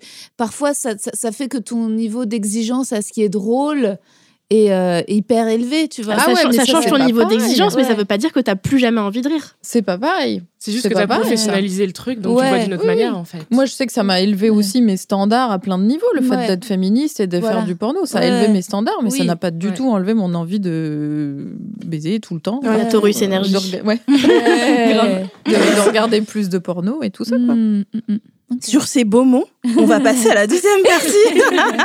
Je vous rappelle le numéro euh, magique pour nous laisser vos petits messages. C'est pour nous poser des questions sur le sexe ou pour nous raconter vos petites histoires. C'est le 07 88 05 64 84. Vous nous laissez un petit message sur WhatsApp et on y répondra au cours d'une prochaine émission. On va passer au premier audio. Nina, 21 ans. Salut les filles, c'est Nina, j'ai 21 ans. Je sors depuis peu avec un mec, il me plaît beaucoup. Je crois que je lui plais aussi. La relation semble devenir sérieuse et pas que en mode plan cul. Mais voilà, je rencontre deux problèmes. Donc, bah, premièrement, il fait absolument aucun bruit quand on fait l'amour. On en a déjà parlé, il en est conscient, mais il n'y a aucun changement de sa part. Il me dit qu'il se sent ridicule, enfin, qu'il ne saurait pas trop quoi faire, pas trop quoi dire, et qu'il n'aime pas du tout faire du bruit alors que personnellement, c'est quelque chose bah, qui, m'excite un peu, quoi. Et euh, le deuxième problème, c'est qu'il aime pas les pipes. Moi, j'adore ça. Je lui ai demandé euh, pourquoi. Il m'a dit qu'il trouvait ça dégradant pour la meuf. Je lui ai fait comprendre que bah, c'était pas du tout le cas. C'était pas comme ça que je le ressentais. Et que de mon côté, j'adorais pratiquer la fellation. Mais en fait, il n'y a rien à faire. Il, ne change pas d'avis. Et du coup, bah, je sais pas. Est-ce que vous auriez des conseils à me donner? Merci beaucoup Nina pour ta hmm. confiance. Je vais demander à Carmina qui est en train de ronger son intérieur. Oui, oui. qu'est-ce que tu en penses? Bah déjà, euh, je trouve que c'est un très bel exemple que les, enfin, du fait que le patriarcat, ça, ça touche aussi les hommes. Hein, ça, il faut, il faut vraiment toujours le rappeler parce qu'on se plaint toujours du patriarcat, etc. Et ouais, les femmes se plaignent du patriarcat, mais les hommes, plaignez-vous-en aussi parce que ça, typiquement, le fait de pas faire du bruit pour un homme, mmh. parce que c'est mmh. parce que c'est ridicule, parce que machin, ça c'est un truc très hétérosexiste euh, qui découle vraiment directement du patriarcat et qui, euh, qui est vraiment bête. En fait, c'est parce qu'on t'a appris que quand tu étais un mec, tu devais pas faire de bruit, tu devais garder bien tes émotions à l'intérieur, surtout rien laisser paraître, et c'est nul. Laisser paraître vos émotions. Mm. C'est euh, c'est quand même dommage, quoi. Surtout que ça fait c'est un moyen de transmettre à l'autre euh, euh, ce qu'on a, ce qu'on ressent, et donc c'est dommage de se cacher, quoi. Après, pour la pipe, alors j'allais dire, ma première réaction c'était, bah s'il aime pas la pipe, tant pis. Enfin, c'est pas grave, on peut ne pas aimer certaines pratiques et on si on n'a pas envie de faire plaisir à l'autre en les faisant, on les fait pas. Sauf que moi, ce qui m'embête vraiment, c'est le fait de dire la pipe, c'est dégradant pour la femme. Parce que là, vraiment, c'est potentiellement l'expression que je déteste le plus, parce que ça ne veut rien dire, c'est dégradant pour la femme, parce qu'on peut aimer toutes sortes de pratiques ne pas être dégradé. Ça veut dire quoi de toute façon être dégradé? C'est nul, c'est vraiment nul. Mm. Et donc si la seule raison pour laquelle il refuse de faire des pipes, c'est parce que il voit ça comme une pratique dégradante avec la femme qu'il aime, je trouve ça vraiment très embêtant. Mm. Et, que là pour le coup c'est vraiment à lui de déconstruire ces idées-là. Surtout si en plus elle, elle lui dit j'adore, mais oui, euh, j'adore, j'ai envie de le faire, faisons-le. Donc ça veut dire que en fait ça veut dire qu'il considère que ce qu'elle aime elle c'est dégradant? Franchement c'est pas. Oui Rosa. Il doit certainement être dans un schéma de la mère et la putain, ouais, la le classique pure et la meuf sale et que en fait il certainement que la pipe peut-être qu'il aimerait mais pas avec elle parce mm. qu'il a choisi que ce soit sa copine et qu'en fait il segmente les rapports sexuels mm. sexuels qu'il aura avec sa nana et puis euh, et il sépare et c'est vrai que c'est euh, c'est terrible quoi. C'est terrible euh, parce que toi tu te retrouves dans ta vie de femme à être catalogué, c'est-à-dire à un moment tu es là et le mec choisit que tu es la meuf pure donc il te fera pas ci ou ça ou toi tu peux pas, puis à un moment tu vas te retrouver dans le rôle de la meuf sale mmh. et résultat tu verras qu'il te regarde ou qu'il te respecte pas parce qu'il a, il a décidé que tu étais un peu dépravé. Enfin c'est terrible quoi, c'est deux cases. Ouais. c'est ce truc de si elle suce le premier soir, tu sais, c'est une salope obligatoirement, tu vois. Donc, à mon avis, il faut que le mec, il s'auto-sonde et qu'il sache déjà d'où ça vient. À quel moment, il, lui, il a commencé à se dire et à penser que, bah oui, si elle me suce, en fait, c'est dégradant pour elle parce que, enfin, c'est. Moi, je comprends pas que des femmes le pensent, euh, c'est parce qu'on a été mis dans cette case depuis qu'on est jeune, donc à la rigueur, t'as pas réussi à casser ce truc-là, ok. Mais un mec, encore plus, je comprends, je comprends encore moins, en fait. Et surtout, ça lui a dit, j'aime bien. Bah oui, c'est ça qui est terrible, c'est que. Mais surtout pour, pour lui, est-ce que du coup, lui, c'est dégradant pour lui de faire des cunis? Est-ce que ça va dans les deux sens ou pas? Euh, Dina, tu peux nous répondre dans un prochain vocal. Là, pour le coup, c'est à lui, je pense, de vraiment, euh, oui, comme tu dis, de, se sonder, de comprendre d'où ça vient et puis de, bah, de se renseigner. Dis-lui, et une conversation, selon moi, il faut avoir une conversation avec lui et tu lui demandes pourquoi il pense ça par rapport à sa réponse et tu lui dis que euh, tu l'expliques un peu tout ce qu'on a dit et tu vois sa réponse parce que c'est vraiment pas normal que quelqu'un dise en fait j'aime pas la pipe c'est tout à fait ok, et tout le monde a ses préférences des trucs qu'ils veulent faire et qu'ils veulent pas faire. Même si ça vous ça vous semble trop bien et que la personne dit en fait j'aime pas ça je vais pas le faire il faut toujours respecter le consentement de la personne mm. donc ne le faites pas. Mais cette raison en fait il faut s'interroger sur cette raison. Il faut lui poser des questions et lui demander pourquoi. Euh, Laetitia est-ce que tu es d'accord? Euh, oui, moi je suis tout à fait d'accord avec tout ce que vous avez dit sur, euh, sur la pipe. Il euh, y, a, y, a, beaucoup d'introspection à faire à ce niveau-là parce que c'est peut-être aussi dû à un trauma de son côté. Mhm. Peut-être qu'il a déjà eu des partenaires qui lui ont dit Ah non, mais moi je veux pas faire des pipes, je trouve ça humiliant. Mm. Oui, ça part peut-être d'une bonne intention de sa part. C'est ça. Hein, voilà, il y a peut-être. il, il, il, il, fréquente peut-être trop de, de profèmes qui lui ont dit non, la pipe, c'est pas féministe. Enfin, il peut y avoir plein de choses, donc il faut vraiment qu'il se pose des questions. Et, euh, et, par rapport au bruit, euh, moi je me mets un petit peu à sa place parce que euh, moi je sais que c'est le contraire. Moi je sais que je suis bruyante au lit. Et si on me disait tais-toi, ça me bloquerait totalement. Je sais que j'ai déjà un mec qui m'a dit il faut pas que tu fasses de bruit, machin. Et en fait, j'ai jamais réussi à jouir parce que j'étais trop dans le contrôle. Donc, bah, en vrai, le problème, c'est que certes, il y a le côté patriarcal, les mecs peuvent pas montrer leur plaisir, etc., etc. Mais il y a aussi des mecs qui sont naturellement silencieux et, euh, et ils vont pas juste pas se forcer à faire du bruit en fait. Après, peut-être qu'il mm. peut s'habituer à l'exprimer hors le lit pour mettre moins de pression sur le moment mm. du lit. Comment ça, hors le lit? Bah, par exemple. Euh, ah oui, ce cookie est tellement bon non, mais, Oh mon dieu bah, En mangeant, en mangeant, tout simplement, tu sais, parfois tu manges et t'es là, et tu, et Rosa, tu me fais trop rire. c'est vrai, comme ça, elle peut le faire un peu de rééducation à, à, exprimer sa joie. Moi, par exemple. La rééducation au gémissement. Ouais, la rééducation au gémissement. Je vais raconter un truc super intime, mais ma mère gémit de ouf quand elle prend sa douche. Ça m'a toujours choquée parce que je l'entends prendre sa touche et parce qu'elle kiffe. Ah, ah Et elle adore la sensation de l'eau chaude sur son corps. Et moi, à chaque fois, je t'abote. Maman, genre, Mais euh, je me suis toujours dit que, euh, voilà. Et en même temps, d'une certaine manière, peut-être que c'est grâce à elle que ça m'a permis de moi aussi euh, jouir. mais, mais voilà, peut-être quand, si elle lui fait un massage ou qu'elle lui met de la crème, de, de, de, de témoigner, de, de trouver les moments hors peut-être l'acte, comme ça, mettre un peu moins de pression sur des, des moments de joie ou quand ils rentrent dans la mer, s'ils partent en vacances ou voilà, d'essayer de, vocaliser l'extase. Imaginer tous les moments genre, hum, ce métro est tellement à l'heure. Exactement. juste, juste, ne lui mets pas la pression par rapport à ça et ne lui fais pas de les réflexions à chaque fois parce que euh, ça va le braquer. Ça va le braquer, voilà. Moi, un truc que j'avais fait avec un mec euh, où je trouvais qu'on baisait trop bien et que le sexe était trop cool, mais juste il était hyper silencieux. Et du coup, je lui en ai parlé, mais je l'obligeais à rien parce que je sais, comme le dit Laetitia, je trouve que tu as raison. Moi, si on me disait de fermer ma gueule, je serais là genre. Euh. Donc, je lui ai dit genre ah genre t'es grave silencieux, mais c'était plus une conversation sur ah lui comment il envisage le sexe, pourquoi il est silencieux? Donc on a une super conversation par rapport à ça. Et du coup il m'a posé la question et il m'a demandé mais tu voudrais que je fasse plus de bruit? J'ai dit moi j'aime bien, mais tu peux me dire, je sais que c'est un peu des fois bizarre pour des mecs de faire ah, des bruits de mm. gémissements. Et donc j'ai dit tu peux me dire là j'aime bien. Ah mm. là c'est bon. les mots, c'est plus facile je pense que les bruits. Et donc tu peux euh, lui dire que quand par exemple il te prend le vrai, ils disent là j'aime bien, où il exprime ça, et ça, ça commence par des mots, et peut-être que ça va évoluer vers autre chose. Euh, si tu vois qu'il n'est pas du tout réceptif, même si tu lui as expliqué, bon, ne le force pas, mais tu peux en parler avec lui pour voir si ça peut euh, évoluer vers quelque chose d'autre. Ne sait-on jamais. Mais euh, enfin, juste pour terminer, du coup, en fait, dans tout ce qui ressort de ce que toutes vous avez dit, en fait, il y a un truc qui est hyper important, c'est juste communiquer. c'est vrai qu'on oublie de le rappeler à chaque fois, mais là, j'ai découvert la communication il y a pas longtemps et en fait, c'est bien. ah, tu l'as découvert il y a pas longtemps, tu communiquais pas? Mais en fait, je me rends compte que j'avais, euh, pourtant moi euh, qui suis, bah, tu vois, ça fait 8 ans que je bosse dans le porno et tout machin, et en fait, même comme ça, j'ai encore plein d'injonctions et plein de tabous mm. et plein de trucs dont j'ai vachement de mal à me défaire, surtout dans ma vie privée, tu vois, parce que et en fait, en apprenant à communiquer aussi sur les plateaux de porno, euh, bah, en fait, je me suis dit, mais attends, si j'arrive à dire sur un plateau de porno que j'aime pas ça, ça, ça et ça, mm. pourquoi est-ce que j'y arrive pas dans la chambre et pourquoi j'arrive pas avec mes partenaires Et du coup, ça m'a appris un peu à faire les efforts mhm. pour parler. Et en fait, euh, quand tu parles et que la personne d'en face t'écoute, C'est génial.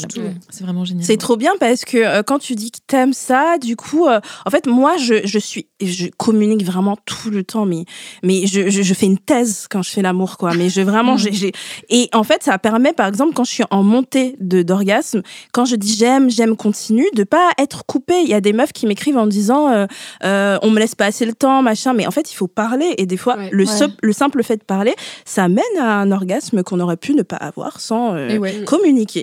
Donc, euh, c'est c'est cool de le faire. Donc, euh, et une conversation avec euh, ce jeune homme sur les deux, hein, sur la pipe et sur le fait de, parler. Mais après, tu as 21 ans, il est hyper jeune. Et moi, je me rappelle qu'à 21 ans, il y avait des, j'avais beaucoup de mecs, beaucoup, beaucoup de mecs silencieux, beaucoup de mecs avec des construction un peu bizarre. Sur, J'ai tombé sur plein de mecs comme ça.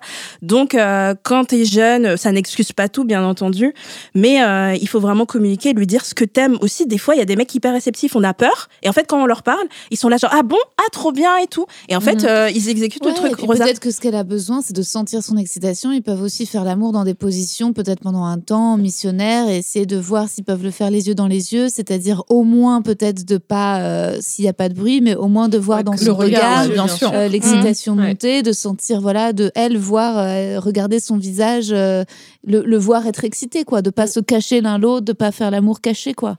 Oui, ou ce qui marche bien aussi, j'ai remarqué dans des situations où tu ne peux pas parler, par exemple, car ça arrive, c'est de, en fait, de, de, faire pression, ouais, les tiens les mains et tu, tu appuies fort sur les mains quand, quand tu sens que ça vient et tout ça, et la personne le ressent en face, et du coup, c'est ça aussi, ça peut être des moments mmh. où, où voilà, il n'y a pas besoin de parler, mais, mais communiquer d'autres façons, ça peut aussi être une solution. Yes, on passe au deuxième audio, c'est un audio anonyme. Salut Hotline, j'espère que vous allez bien. déjà d'avance, euh, je m'excuse si je bégaye un petit peu. Mais euh, je vous envoie ce message parce que je suis en couple avec une fille depuis quelques semaines, tout se passe bien. Le problème, c'est que quand on veut passer à l'acte, à chaque fois que je veux entamer une pénétration, les premiers allers-retours lui font plutôt mal. Elle me dit que c'est entre guillemets normal parce que pendant toutes ses relations, dans toutes ses relations, elle a eu ce problème-là. Mais euh, je trouve quand même ça bizarre et dommage. Et euh, j'aimerais savoir si vous n'avez pas quelques petites astuces. Parce que faut savoir qu'on utilise beaucoup de lubrifiant. Peut-être que c'est un problème qui vient du lubrifiant, je sais pas. Et aussi le fait que euh, il y a la taille de mon de mon pénis qui qui aide pas. Donc euh, voilà, j'espère que vous avez euh, quelques petits conseils et puis et j'ai un deuxième problème avec euh, cette personne justement, c'est que quand on quand on pratique certaines positions et qu'elle est au bord de l'orgasme, elle, n'y arrive pas et elle se retire. Et pareil, je trouve ça dommage. Donc je sais pas si vous avez des petits conseils pour la mettre un peu plus à l'aise parce que elle le sait elle-même et ça la frustre parce qu'elle sait qu'elle passe à côté de quelque chose. Et voilà quoi. Donc euh, j'aimerais savoir si vous avez des petits conseils. Merci. Merci beaucoup pour ton message. Qui veut intervenir? Laetitia alors, merci beaucoup pour ton message. Euh, c'est bien que tu t'inquiètes du bien-être de ta partenaire euh, au moment de la pénétration parce que euh, malheureusement, c'est quelque chose qui a tendance à être un peu rare mhm. à ce niveau-là. moi, la première réflexion que je me suis faite en écoutant ton témoignage, c'est que ta partenaire fait peut-être du vaginisme. La, spécialiste de, de, cette question n'est pas là avec nous, mais c'est Manon du compte Le, Le Cunu qui en parle très facilement parce que c'est quelque chose dont elle a souffert pendant longtemps. Et en fait, ce euh, sont des contractions involontaires du périnée qui font que euh, la pénétration devient très difficile et du coup très douloureuse. Euh, c'est quelque chose qui, peut être dû à plein de, de problèmes différents, mais du coup, ça demande une rééducation et un accompagnement psychologique. Donc, ça peut être intéressant que, que, ta partenaire en discute avec son ou sa gynécologue ou sa sage-femme ou son ou sa médecin traitant parce que c'est pas normal qu'une pénétration fasse mal à chaque fois, euh, même si tu as été euh, gâté par la nature. Euh, quoi qu'il arrive, le sexe ne devrait jamais faire mal, sauf dans des situations très particulières et consenties. une, pénétration qui fait toujours mal, même si c'est juste au début pendant les premiers va-et-vient, ce n'est pas normal. Donc il y a quelque chose à, creuser là-dessus. Et, et, ça se fera automatiquement du côté médical parce que, parce que voilà, il faut vérifier que tout va bien de ce côté-là. Et pour ce qui est des, euh, des douleurs dans certaines euh, positions du fait qu'elles se retirent, euh, encore une fois, ça peut être dû au vaginisme parce que si son périnée se contracte aussi pendant la pénétration, ça peut lui créer des douleurs même au moment de l'orgasme qui font qu'elle a envie d'arrêter. Ça peut aussi être dû à un utérus rétroversé qui fait que les pénétrations dans certaines positions sont douloureuses. Donc, euh, voilà, encore une fois, euh, généralement quand il y a des douleurs, le mieux à faire, c'est de, beaucoup d'en parler euh, et de consulter. Ouais, j'étais un peu, j'avais un peu les, mm, oui, pardon, les mêmes, euh, les mêmes réflexions. J'ai pensé au, tout de suite au vaginisme, mais euh, je me, enfin, on a l'impression, en tout cas, dans ce qui se dit, c'est que la, pénétration est possible. Donc déjà, mm. c'est bon signe parce qu'il y a certains cas de vaginisme où en fait, on peut même pas mettre un doigt, hein, donc faut le savoir. Euh, mais du coup, plusieurs pistes, sinon autres que médicales, c'est oui, effectivement changer de lubrifiant, par exemple, essayer des lubrifiants au silicone. Alors attention, les lubrifiants au silicone, on peut pas les utiliser dans tout les cas. Par exemple, avec des sextoys en silicone, c'est pas possible. Il y a, certaines il y a certains préservatifs aussi qui sont pas hyper compatibles, donc renseignez-vous. Mais les lubrifiants avec une base de silicone sont, durent plus longtemps, glissent beaucoup mieux. Euh, pourquoi pas prendre aussi un lubrifiant anal parce qu'ils sont aussi plus costauds et de toute façon ils sont, euh, c'est les mêmes compositions que pour la zone vaginale donc il n'y a pas de raison mais sauf qu'ils vont être plus costauds et vont aussi tenir plus dans la durée donc ça peut être une idée. Euh, peut-être aussi changer de préservatif, tester d'autres préservatifs parce qu'il y en a certains qui vont être mieux lubrifiés, qui vont être mieux, ça c'est possible. et essayer la pénétration avec des sextoys qui sont plus petits que ton sexe, par exemple, peut-être pour commencer. Il y a des sextoys qui sont petits, qui vont faire, on va dire, 2 cm de diamètre et demi ou 3.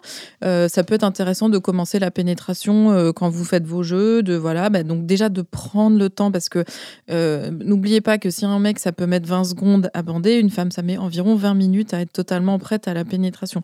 Donc prenez votre temps de ouf. Moi je sais que ça me prend aussi super longtemps avant que le vagin soit prêt, etc. pour une pénétration. Prenez votre temps et pourquoi pas commencer donc par un sextoy qui serait plus petit, plus, enfin moins large en fait que ton sexe, pour aussi continuer de préparer le vagin et que peut-être ça serait plus simple de pénétrer ensuite. Euh, voilà et faire des cunis. Merci. oui, Rosa. Si, elle aime, si elle aime ça, et, voilà, euh, c'est vrai que ça peut être, euh, ça prépare, ça prépare bien. Ça Toi, ça te prépare? Moi, ça me prépare bien. Moi, j'aime bien euh, commencer. en fait, ça me donne très envie de baiser. En général, si, si, mon partenaire me fait un cuni, j'ai super envie qu'il me pénètre. Ça, j'ai pas forcément même envie de, de jouir ou d'aller jusqu'au bout du cuni. J'ai envie de faire l'amour. Ça me donne envie de faire l'amour. Alors après, c'est marrant parce qu'il décrit le fait que sa partenaire, juste avant de jouir euh, s'échappe. Euh, c'est un comportement que je peux reconnaître que j'ai pu avoir au tout début de ma sexualité quand j'avais 15 ans.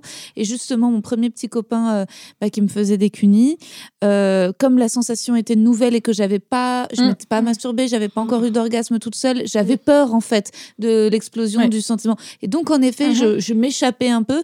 Et aujourd'hui, je le fais plus, mais, mais j'ai encore parfois pas ce réflexe de me débattre, mais quand ça monte, de retarder, d'avoir peur ou, ou, en tout, ou si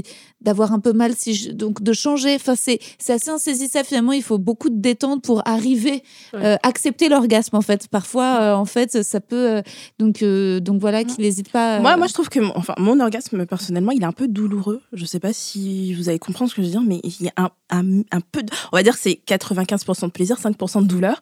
Et en fait, il y, y, a quelque chose qui se fait, c'est-à-dire que j'ai l'impression qu'il y a une contraction qui se s'opère. Et en fait, bon, pas moi, mais mon vagin recule. mon vagin recule. Et en fait, ça m'est déjà arrivé que euh, au moment de l'orgasme, sans le vouloir, moi je voulais qu'il reste, mais il y avait un mouvement de recul qui faisait que le, pénis sortait. Mmh. Et en fait, c'était c'était tellement fort et tellement incroyable que ça sortait tout seul. Et donc peut-être que c'est ça. Je sais pas euh, pour euh, pour ta copine si c'est la même chose, mais pour moi c'est pour moi ça s'est passé comme ça. Je sais pas, Manon, qu'est-ce que t'en penses Ça m'est arrivé là, ce que tu as décrit, c'est drôle parce que ça m'est arrivé aussi quelques fois. Mais pour elle, je pense que il y a quasiment tout qui est lié à son probable vaginisme, parce qu'étant donné qu'elle doit être tendue pendant tout le truc, inconsciemment ou consciemment, à mon avis, il y a ce truc qui fait que quand ça arrive et que ça arrive trop gros, bah, elle se retire euh, automatiquement. Hmm. Donc je pense que ouais, la hmm. première étape, ce serait juste que qu'elle aille consulter pour, euh, pour avoir plus de réponses là-dessus, parce que moi, je pense que c'est ça. Hein. Euh, euh, moi, j'avais du, j'ai du mal avec euh, les, les, les, les, gros pénis, je l'ai toujours dit dans cette émission, que c'était un peu difficile pour moi, à titre personnel, parce que, en fait, après un moment, je suis allée chez le médecin parce que je me disais quand même. et en fait, il m'a dit que j'avais un tout petit vagin qui n'était pas hyper long. et en fait, les grosses bites, c'était pas possible pour moi. Oui, parce qu'en fait, c'est un truc dont, enfin, qu'on fait pas attention. Je veux dire, autant les hommes ont des sexes de taille différente, c'est pareil. pour voilà, exactement. et les vagins. Enfin, voilà. J'ai l'équivalent d'une petite bite, mais en vagin, quoi. Oui, c'est ça.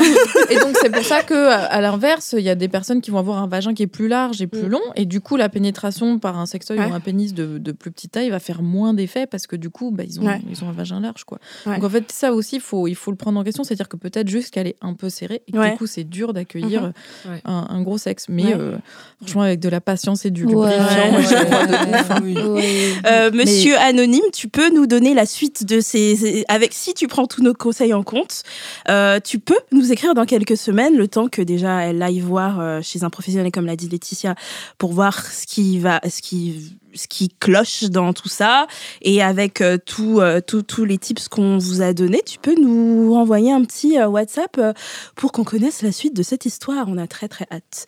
Et en attendant, on passe à l'audio numéro 3, c'est Chantal. Coucou les filles, j'espère que vous allez bien. Alors moi je m'appelle Chantal et euh, déjà, premièrement, j'avais envie de vous, de vous remercier, de vous féliciter pour votre podcast. Il est excellent, vraiment super enrichissant et euh, super drôle aussi, surtout le dernier podcast. Mais j'étais mort de rire dans le train. Les gens me regardaient, mais je riais à gorge déployée. Vraiment, vous êtes, euh, vous êtes super cool et, continuez comme ça. Alors moi, je vous, je vous contacte en fait parce que j'ai eu un... J'ai rencontré un mec cette année sur Tinder. Euh, on a super bien accroché, super fusionnel. On s'appelle tous les jours, on s'envoie des messages tous les jours. Euh, on se fait des visios. Euh, le mec vient souvent chez moi et tout. Et après qu'on ait eu notre, notre première fois, donc notre premier rapport, quelques jours après, en fait, un numéro masqué m'appelle et bingo, je vous la donne en mille. C'était sa femme. J'étais pas du tout au courant qu'il était, était marié parce que, of course, le mec m'a menti et m'a dit qu'il était célibataire. Et euh, la fille me dit texto, euh, suicide-toi, il est marié, elle me raccroche au nez. Du coup, moi, je le reconfronte, je lui dis, ouais, c'est qui, tout machin. Elle m'a appelé en masqué. On m'a dit d'aller mourir, je ne sais pas pourquoi. Et, euh, et, le mec se déballonne, bien sûr, et il me dit, oui, non, mais c'est dans ta tête et tout. T'inquiète, je vais régler ça. Donc, on s'est pris la tête. Et, et tout ça, c'était en mai. J'ai pas précisé, mais c'était en mai. Et depuis lors, on se parle plus. Sauf que là, aujourd'hui, sa, sa meuf est venue me parler. Elle a enfin pris pris son courage à deux mains et, euh, et elle me dit euh, voilà, je voulais savoir si euh, vous étiez ensemble. Je lui dis oui.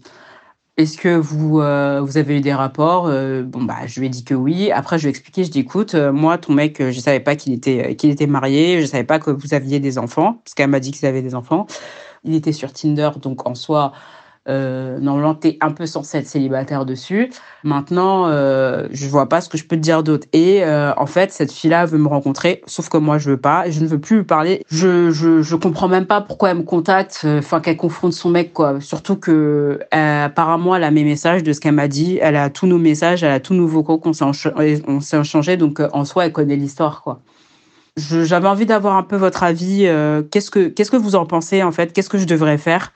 Parce que moi j'ai vraiment plus envie de j'ai envie vraiment de couper les ponts avec eux et je veux plus en, entendre parler j'ai envie d'avancer. Et, euh, j'ai une deuxième question aussi euh, comment on fait pour attirer les bons mecs en fait? Je sais pas si vous avez une recette magique parce que j'ai l'impression que j'attire le même euh, j'ai un pattern et j'attire le même type de gars. Bon là c'est la première fois que je tombe sur un homme marié mais peut-être des gars qui sont pas émotionnellement disponibles qui me disent que oui au final non je prends de l'âge, j'ai 30 ans et j'ai envie de j'ai envie de me construire aussi et euh, bon, je suis désolée, c'est un message un peu long, même archi long. Je, je, vais couper là, mais en tout cas, encore une fois, merci pour vos, vos réponses et euh, merci pour votre podcast. Salut les filles. Merci Chantal, déjà merci d'aimer ce, ce, ce, podcast, euh, trop mignonne, et merci pour cette histoire quand même incroyable. Je pense que toutes les filles ont un avis à donner. Qui veut mhm. commencer? Qui souhaite commencer sur cette histoire? Manon? Apparemment, c'est Manon. euh, alors, gros conseil, de toute manière, euh, faut couper les ponts déjà, ça sert à rien. Elle a tous les éléments par rapport à votre euh, relation, elle a tout entre les mains. Il y a une seule personne qu'elle doit embrouiller, qu'elle doit engueuler, c'est le mec qui était en couple et qui savait qu'il était en couple. Euh, moi, ça me fait un peu peur même parce que j'ai peur du guet-apens dans ces moments-là. Je sais que j'ai des potes qui ont déjà vécu ces guet-apens. Non, mais je veux juste discuter et t'arrives et on te casse la gueule. Mmh. Donc, moi, je te conseille de juste, tu bloques son numéro ou son compte Instagram, je sais pas où est-ce qu'elle te contacte, et puis bah, tu tu, vis ta vie, quoi. Je pense que c'est hyper simple. Hein. Euh, à un moment, tu dis, euh, tu commences à te faire vieille, t'as 30 ans, 30 ans, c'est pas vieux. S'il vous plaît. Pas vieux, S'il vous plaît. Tu voulais, tu voulais nous vexer en disant ça, c'est ça Mais on a toutes, on a toutes euh, plus de 30 ans ici. non, Manon, t'en as. Je regardais par terre. Presque toutes. Et, et, et, moi, je, commençais à paniquer. Je me, me, posais des questions aussi quand je tombais sur des mauvais gars. je disais là, genre, j'ai 30 ans et tout. Et en fait, je me suis rendu compte là que c'était pas vieux du tout, vraiment. Donc, euh, par rapport à ça, en tout cas, tu n'as pas à t'inquiéter. Euh, je suis d'accord C'est là que ça commence et que ça va être vraiment. C'est là que ça commence, mais moi, c'est parce que j'ai l'impression qu'à 20 ans, j'ai vécu tellement de trucs où euh, des mecs cis me traitaient mal que j'ai intégré tout ce qu'il fallait comme défense. Et à 30 ans, ça a vraiment commencé parce que j'ai su faire le tri. Donc, quand tu demandes comment tomber sur les bons, je suis désolée, je n'ai pas de réponse parce que même des fois, il y a ce qu'on appelle les profèmes, il y a des mecs qui se vendent comme étant féministes, comme étant très bien. Au final, c'est des connards. Donc, en fait, le piège est un peu partout et tu peux pas savoir jusqu'à ce que tu entames une véritable relation avec et que les mois passent et que tu vois, ah, c'est véritablement quelqu'un de bien. Mais moi, je l'ai déjà dit, on avait un débat par rapport ça, il y a les filles euh, genre contre et pour. Moi, je sais que je suis d'accord avec euh, Léa de Merci Vocu. On a une petite liste de questions qu'on pose euh, pour savoir si le... Oui, excuse-moi. Ouais, tu m'avais donné un conseil par rapport à ça, ah où moi, dans un épisode, j'avais dit exactement la même chose que Chantal. J'avais dit, j'ai l'impression, donc en me mettant en tort, en étant coupable, que c'est de ma faute, que c'est moi qui attire les mauvais mecs. Et, et, tu m'avais répondu, Naya, c'est pas toi, c'est juste, il y a beaucoup de mauvais mecs et très ah peu bah de bons mecs en fait. Et quand elle dit euh, pourquoi j'attire les mecs qui sont pas disponibles émotionnellement, c'est peu de mecs qui sont disponibles émotionnellement. Et que alors il faut se remettre en question, essayer soit de voilà de au maximum de sentir les red flags etc. Mais parfois en fait faut pas inverser et euh, et se enfin là c'est entre guillemets la, la victime d'un mensonge. Donc c'est pas tu vas pas en plus le mec t'a menti et maintenant, ce serait toi qui t'accuses de ne euh, de, pas avoir été suffisamment je ne sais quoi pour, pour sentir, pour attirer? Donc, en mhm. fait, c'est toujours c'est la faute des meufs si on tombe sur des mecs comme ça. Euh, on a été euh, ah, bien naïve de penser que, enfin, je veux dire, il faut pas inverser les choses. Là, t'es tombé sur un connard, mais toi, t'étais de, de bon cœur, t'étais au contraire fleur bleue, puisque tu disais que vous vous appeliez tous les jours, donc tu pouvais même pas te douter. C'est pas comme si mhm. quelqu'un qui, qui te répondait pas ou tu disais, bah tiens, c'est bizarre, il a pas l'air disponible à ces heures-ci. Donc, tu as été sincère. Voilà, et c'est vrai qu'il faut se le répéter parce qu'on a beaucoup tendance, en tant que nana, à, manquer de confiance et à se flageller. Tu n'as rien fait de mal, tu n'es pas en tort. Bon, c'est un, connard, euh, voilà, qui n'a pas été sincère. Ce n'est pas de ta faute. Et, euh, et ensuite, par rapport à, l'histoire de la nana, je vois ce que tu veux dire, Manon. C'est dommage qu'il n'y ait pas plus de solidarité, de sororité mm, entre femmes dans ces cas-là, parce que euh, en fait. Ouais, mais c'est aussi une... c'est parce qu'on a intégré le sexisme et la misogynie comme tout le monde. Hein. Mm. C'est pas parce qu'on est des femmes qu'on est à l'abri de ça. Hein on a tendance à on a toujours tendance à taper sur la meuf, même quand on est soi-même une meuf. C'est ça, c'est un phénomène qui me, qui me fascine, la facilité avec laquelle on a envie d'embrouiller euh, la l'autre femme, entre guillemets. Alors qu'en vrai, la seule personne qu'on devrait embrouiller, c'est euh, c'est la personne qui a trompé.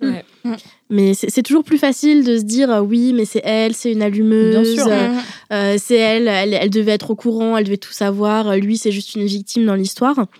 Juste parce qu'en fait, on a été biberonné au fait que les femmes doivent toujours être les rivales les unes des autres. on est dans une culture de la comparaison depuis toujours. Et, et, ça commence depuis qu'on est toute petite. Et du coup, on a toujours envie d'embrouiller euh, l'autre euh, l'autre meuf. Donc euh, moi, Chantal, si je peux te donner un conseil, c'est fuis. Ces gens-là, tu ne leur dois rien ni à l'un ni à l'autre. C'est un peu triste à dire, mais, mais c'est vrai. je comprends que, que cette nana soit malheureuse d'avoir découvert que son mari était infidèle. mais toi, tu n'y es pour rien. Ce n'est vraiment pas ta faute. Et, et, tu ne lui dois rien à ce niveau-là. Tu, elle a les conversations, elle a les éléments, elle a mal commencé le truc en te disant d'aller mourir parce que ça c'est intolérable. Euh, je pense que si elle t'avait contacté de façon différente, ça se serait mm. peut-être passé de façon différente, mais là, elle, elle ne Enfin voilà, tu, n'as pas besoin de te polluer l'esprit avec tout ça. et même n'hésite pas si jamais tu es harcelé à aller porter plainte à la police. Oui. Ouais. Oui, effectivement. Et au sujet de la concurrence, euh, je suis d'accord avec toi, Laetitia, et euh, j'avais fait une story dessus en parlant du fait que euh, longtemps, j'avais on, était euh, exposé à des messages où il fallait convaincre un peu un mec de nous choisir, de nous épouser. Il y a, il y a le trope un peu dans les pubs et les films où t'as le, le bachelor avec toutes les ouais voilà le bachelor ou bien t'as des pubs de parfums des fois où il y a des meufs en robe de mariée qui poursuivent un mec. Oh. Ça je me rappelle cette pub, ça m'a marqué de ouf. Et le mec court et tout machin. Et il y a les photos aussi de mariage. Vous voyez les photos horribles où en fait euh, ils mettent en scène le mec qui essaye de s'enfuir et la meuf lui tient le pied. Mais comment toi tu même te les dis c'est une bonne idée? de notre enfance. Moi, je me souviens l'un de mes films préférés enfance, c'était euh, le mariage de mon meilleur ami avec mm. Julia Roberts et Cameron Diaz. J'adorais ce film-là, mais c'est une femme qui se rend compte que son meilleur ami va se marier et tout le film, elle cherche à discréditer euh, la femme qu'il va épouser parce qu'elle se rend compte qu'elle est amoureuse de son meilleur ami et donc il faut que l'autre euh, paraisse ridicule. Et, et, et pourtant, c'était la comédie romantique. Mm-hmm. et moi, j'adorais ce film, mais maintenant, c'est vrai que sans faire de cancel culture ou quoi, mais tu relis euh, juste le pitch et tu dis ouch, ah ouais, il y a zéro mmh. sororité même, là-dedans. Même dans des trucs de notre enfance, Cendrillon. C'est des balles bah qui sont organisées avec des dizaines de nanas pour que le prince choisisse l'une euh, au milieu et euh, où ses belles-sœurs sont prêtes à tout faire, à l'humilier, à détruire sa robe et même à se faire passer pour elle pour, pour obtenir le mec. Donc, mmh. bah, dans le, le conte de Grimm original, elle se coupe le pied pour pouvoir rentrer dans la. Ouais, elle se coupe les doigts de pied pour rentrer dans la mm. pantoufle. C'est hyper C'est de la mm. toxicité à laquelle on est, euh, on est confronté dès l'enfance, en fait. Ouais. C'est l'avantage dans le porno, c'est qu'on se bat jamais. Euh, il y a 10 meufs pour un mec, le gars, il fait, mais bien sûr. Il n'y a pas de souci. tu vois, allez-y.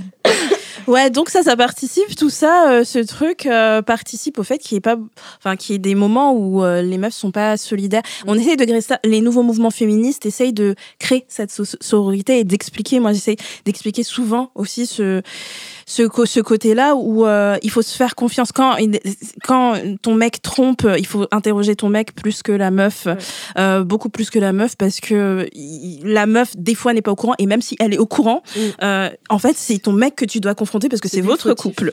Euh, donc voilà, j'espère qu'on, je sais plus si on a répondu aux questions de Chantal. Euh, J'espère bien qu'on t'a répondu. En tout cas, prends soin de toi. Force et courage. Et tu vas voir, la trentaine, c'est le meilleur moment. Tu vas kiffer comme jamais c'est sûr. Et, euh, et oui, comme l'a dit Rosa que j'avais conseillé, ce n'est, je le rappelle, ce n'est pas de ta faute. Et à chaque fois que un, un, mec va se foutre de ta gueule ou mal te traiter, eh ben c'est de lui dont viennent les agressions, les mini violences et c'est pas de ta faute. Moi je en fait sur Twitter, je raconte des histoires sous le nom mauvaise fille. Donc je raconte des histoires de cul et de date et en fait quand ça se passait mal avec un mec et que j'étais absolument pas responsable, il y avait des commentaires de mecs en dessous qui disaient si vous choisissiez mieux vos mecs, comment au bout des fois c'était un premier date. Genre j'arrive et en fait le mec est un connard, il fait il a comportement de connard. Et si vous choisissez, comment, je peux savoir J'ai vu sa photo sur Tinder. Comment je peux être Et si vous n'étiez pas des connards, en bah fait, tu vois, ça marcherait bien aussi. Hein ils sont convaincus qu'on choisit les mm. bad boys mm. et que mm. eux sont extrêmement gentils et qu'on va pas les choisir eux et qu'il faudrait les choisir eux alors que les gens qui vont avoir ce discours de et si vous choisissez vos mecs c'est des mecs horribles qui vous mettent euh, bah oui. euh, le ouais. commencez par me choisir vos potes vous et puis, euh, yes. yes sur ce on passe à l'audio numéro 4 c'est Juliette 26 ans Salut les filles, euh, on va dire que moi c'est Juliette, j'ai 26 ans. Euh, ça fait sept ans que je suis avec mon copain et euh, récemment, enfin depuis quelques mois, on discute euh, du fait que je n'ai eu que lui dans ma vie et que pour l'instant je je ne veux avoir que lui. lui est un peu plus âgé que moi, donc il a connu d'autres filles avant et, et voilà récemment on s'est demandé si simplement je ne devais pas aller voir ailleurs En fait, euh, depuis, depuis toujours, depuis qu'on est ensemble, à chaque fois que quelqu'un m'a dragué ou que quelqu'un m'a troublée, séduite, ou je, voilà, je lui en ai toujours parlé. On a toujours été super euh, ouvert euh, sur le sujet. Et donc, cette année, en fait, il m'a proposé ben, d'aller au bout de la chose, que peut-être, voilà, je devais faire mes expériences aussi. Lui est totalement OK sur ce sujet-là. il n'est pas du tout jaloux ou, possessif et même ça devient un petit peu excitant pour lui. donc du coup, et pour moi aussi d'ailleurs. Et du coup, j'ai commencé à discuter avec un mec en ligne. donc c'est vrai que pour l'instant, on, on fait que parler en ligne. Je lui pas dit que je voulais aller plus loin, mais peut-être que ce sera le cas. Euh, donc, je voulais avoir vos conseils pour savoir si ça vous était arrivé et euh, comment est-ce que ça peut se passer pour le mieux. Euh, voilà, comment ça peut rester excitant sans, sans que ça fasse souffrir quelqu'un au bout d'un moment ou voilà, comment, comment on peut gérer ce petit jeu-là. Euh, ben, je vous remercie pour vos réponses et merci beaucoup pour votre podcast que j'écoute toujours avec mes copines et aussi avec mon copain que j'ai converti récemment. Voilà, merci les filles, bisous. Merci beaucoup Juliette, t'es vraiment trop trop mignonne. Euh, je vais demander à Carmina ce qu'elle en pense parce qu'elle prend beaucoup de notes. Oui, oui, oui, je prends. Je suis très, studieuse. La nerd du premier rang, c'est moi. Euh, ouais, plein de choses à dire. Déjà, moi, il y a un truc que j'ai remarqué, c'est que tout au début de ton message, tu dis je, moi, je ne veux avoir que lui. Donc déjà, pour moi, euh, quand tu dis je ne veux avoir que lui, c'est clair, tu ne veux avoir que lui. Ensuite, tu as dit que c'était son idée, que tu ailles voir ailleurs. Donc si c'est son idée, c'est pas la tienne. Donc qu'est-ce qu'on fait? Après, tu as dit que quand même, néanmoins, tu trouvais ça excitant de discuter avec d'autres personnes, donc peut-être l'idée t'intéresse ou pas. Donc ce que je vais te dire maintenant, ça va, on va partir du, du fait que oui, ça t'intéresse de voir d'autres personnes. Euh, mais ça, déjà, il faut que tu en sois sûr parce que dans, dans l'intégralité de ton message, j'ai quand même l'impression que c'est peut-être plus son idée à lui, que euh, toi, tu étais très bien en ayant que lui, etc. Donc, euh, si c'est le cas, en fait, ne, va voir, ne, pas, ne va pas voir ailleurs. Si tu n'as envie de voir personne d'autre, ne vois personne d'autre. C'est tout à fait OK. On a le droit d'être en monogamie et de, d'aimer ça, il n'y a pas de problème. Après, si toi, tu trouves ça excitant et que l'idée te titille d'aller voir ailleurs, il faut juste savoir, surtout pour vous qui est en couple depuis assez longtemps que euh, c'est quelque chose qui se fait pas euh, trop, enfin qui se fait pas facilement, qu'il faut que vous en parliez beaucoup, qu'il faut qu'il y ait de la communication, qu'il faut que vous mettiez en place vos règles de couple. Parce que chaque couple a ses règles et euh, quand il s'agit d'aller voir ailleurs, les règles en fait elles sont, on les connaît pas parce que on est dans une société qui est qui, force un peu la monogamie en fait partout dans la dans la société, de par le mariage, de par le système aussi d'hétérosexualité qui est aussi basé sur la monogamie. Donc donc, dans notre imaginaire, on n'a pas, on ne sait pas comment ça marche d'être en couple à plusieurs. Euh, heureusement, maintenant, il y a pas mal d'écrits là-dessus. Euh, si tu veux te renseigner un peu sur des bouquins, tu peux lire par exemple La salope éthique, qui est un bouquin sur les relations multiples, qui est très intéressant.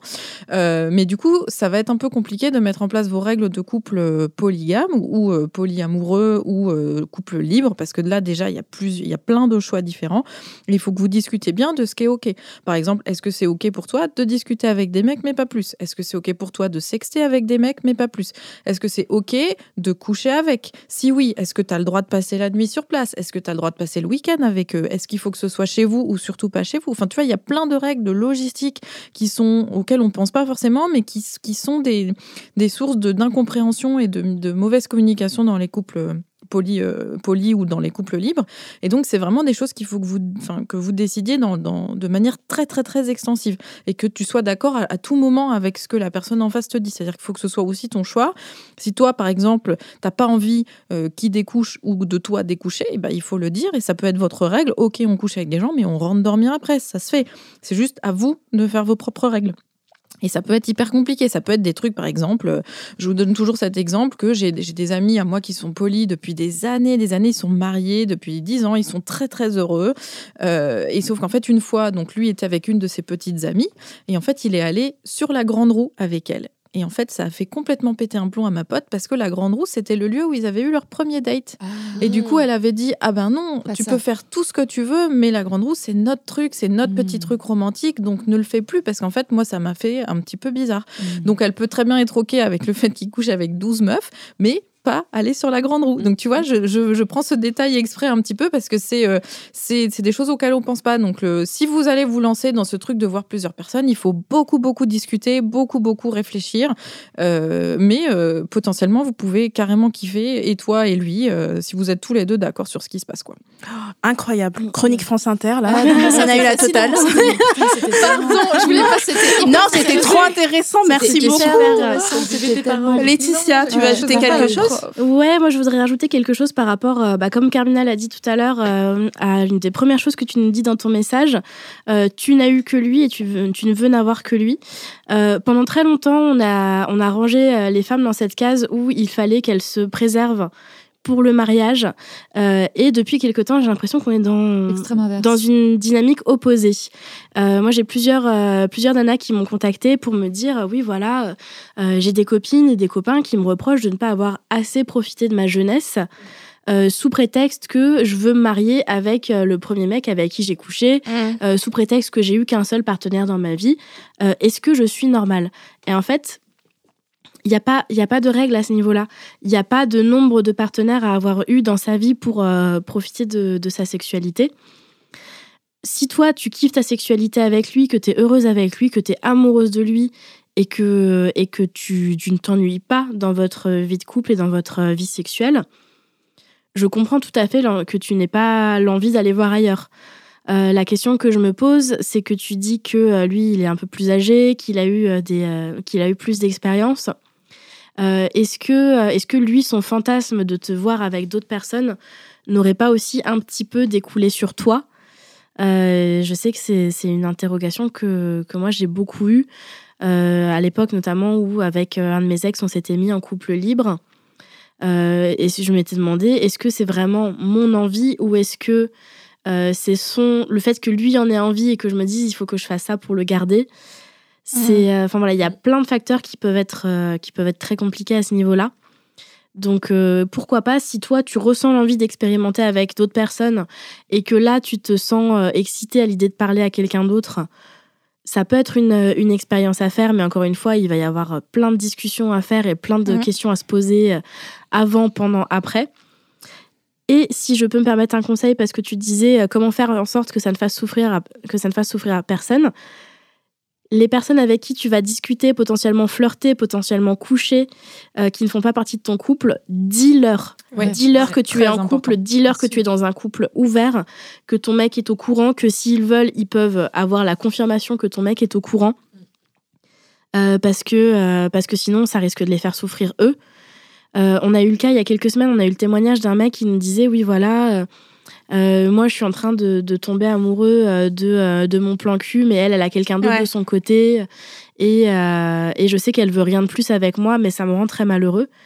Et voilà, c'est faut pas oublier que les mecs aussi parfois ont un petit cœur tout mou mm. et que les personnes avec qui tu vas flirter peuvent potentiellement tomber amoureuses de toi, puisque je ne doute pas que tu sois une femme absolument formidable. donc voilà, sois toujours honnête par rapport à ça, par rapport à eux. Merci beaucoup Laetitia. Alors moi, euh, vous le savez, euh, l'idée du couple libre, euh, non, je suis une monogame pure et dure. J'ai hérité du christianisme, de la, des valeurs chrétiennes de la France, et donc, donc je me vois pas du tout être en couple libre. Mais par rapport à ce qu'a dit Laetitia, où des fois tu te demandes si l'idée vient vraiment de toi. En fait, comme le dit Carmina, il y a un peu un double discours dans ce que tu dis. le début ressemble pas à la fin, et donc si c'est juste tu t'es mal exprimé et que tu le veux vraiment, ok. Pour moi, genre go avec tous les conseils euh, que, que Laetitia et Carmina ont donné. Sinon, euh, moi, je, je, je, suis tombée parfois sur, euh, en tant que bi, tu tombes sur des couples dans les, sur les applis, c'est un enfer. ça, c'est relou. Ah, aidez-moi, aidez-moi, non. en fait, toi, tu cherches genre une meuf ou un mec et tu tombes sur des couples. et des fois, il y a des descriptions genre, mon mec voulait un peu de piment et, et je suis genre là, et toi alors, meuf, veux-tu un peu de piment et je suis là, genre, c'est horrible. Et j'ai l'impression que euh, dans beaucoup de cas, dans les couples hétérosexuels, euh, l'initiative vient un peu plus du mec et la meuf se dit, comme l'a dit Laetitia, euh, si j'ai pas envie de le perdre, peut-être que je devrais faire des efforts et s'auto-persuade qu'elle est aussi excitée par rapport à ça. Donc, essaye de vraiment, ne le fais vraiment pas, ne te force jamais. Si vraiment tu sais que t'en as envie à moitié, il faut que t'en aies vraiment envie. Et voilà, moi, j'ai pas de conseils à donner parce que bon, voilà, je le fais pas, mais c'est tout ce que je pourrais dire euh, à propos de ça. Manon ou Rosa, vous avez des choses à ajouter ou non? Moi, j'ai juste une petite oui, Rosa. Euh, je recommande une série que j'ai que j'ai regardée, que j'ai adorée. C'est l'adaptation de scène de mariage par Guy Levy sur OCS. Donc en fait, c'est la série de Bergman. Et c'est sauf que le, personnage masculin est joué par une femme et le personnage de la femme est joué par un homme. Donc c'est un peu ça étudie les dynamiques et ça pose notamment toutes les questions du couple et notamment le fait de voilà de d'accueillir d'autres personnes dans un couple. Qu'est-ce qui se passe quand un couple se sépare? Qu'est-ce qui se passe quand on tombe amoureux d'une autre personne? C'est avec Oscar Isaac et Jessica Chastain, euh, qui sont tous les deux incroyables, tous les deux sublimes. Mm. Il y a des belles scènes d'ailleurs de, mm. de C'est un film qui vient de sortir C'est une série. Ah, c'est sorti il y a pas longtemps. C'est pas longtemps là. C'est une série en cinq épisodes qui a été primée, euh, il me semble, ah, pour ça, le tapis rouge. Le tapis rouge, je fais des bisous sur les bras. Oui, il lui embrasse les selles.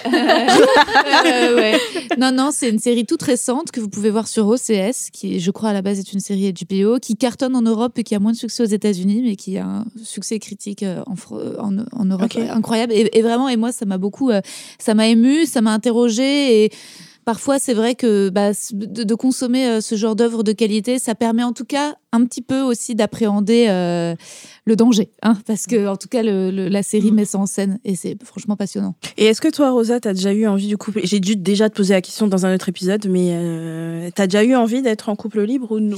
Bah, tu sais, je suis un peu comme toi, Naya. Moi, je suis euh, monogame aussi parce que je suis un peu monomaniaque. Je crois que je disais de toute façon quand je fais un truc. après, j'ai jamais été en couple suffisamment longtemps. Mon max c'était trois ans, donc je pense que voilà, je, je elle a dit ça fait sept ans. Je pense qu'à chaque couple aussi, avec la durée, c'est de, nouvelles problématiques. Oui, oui, bien sûr. C'est très, très vrai. Enfin, Moi, mm. je sais que la plupart des personnes que je connais qui sont en couple libre, c'est aussi parce qu'elles sont en couple depuis longtemps.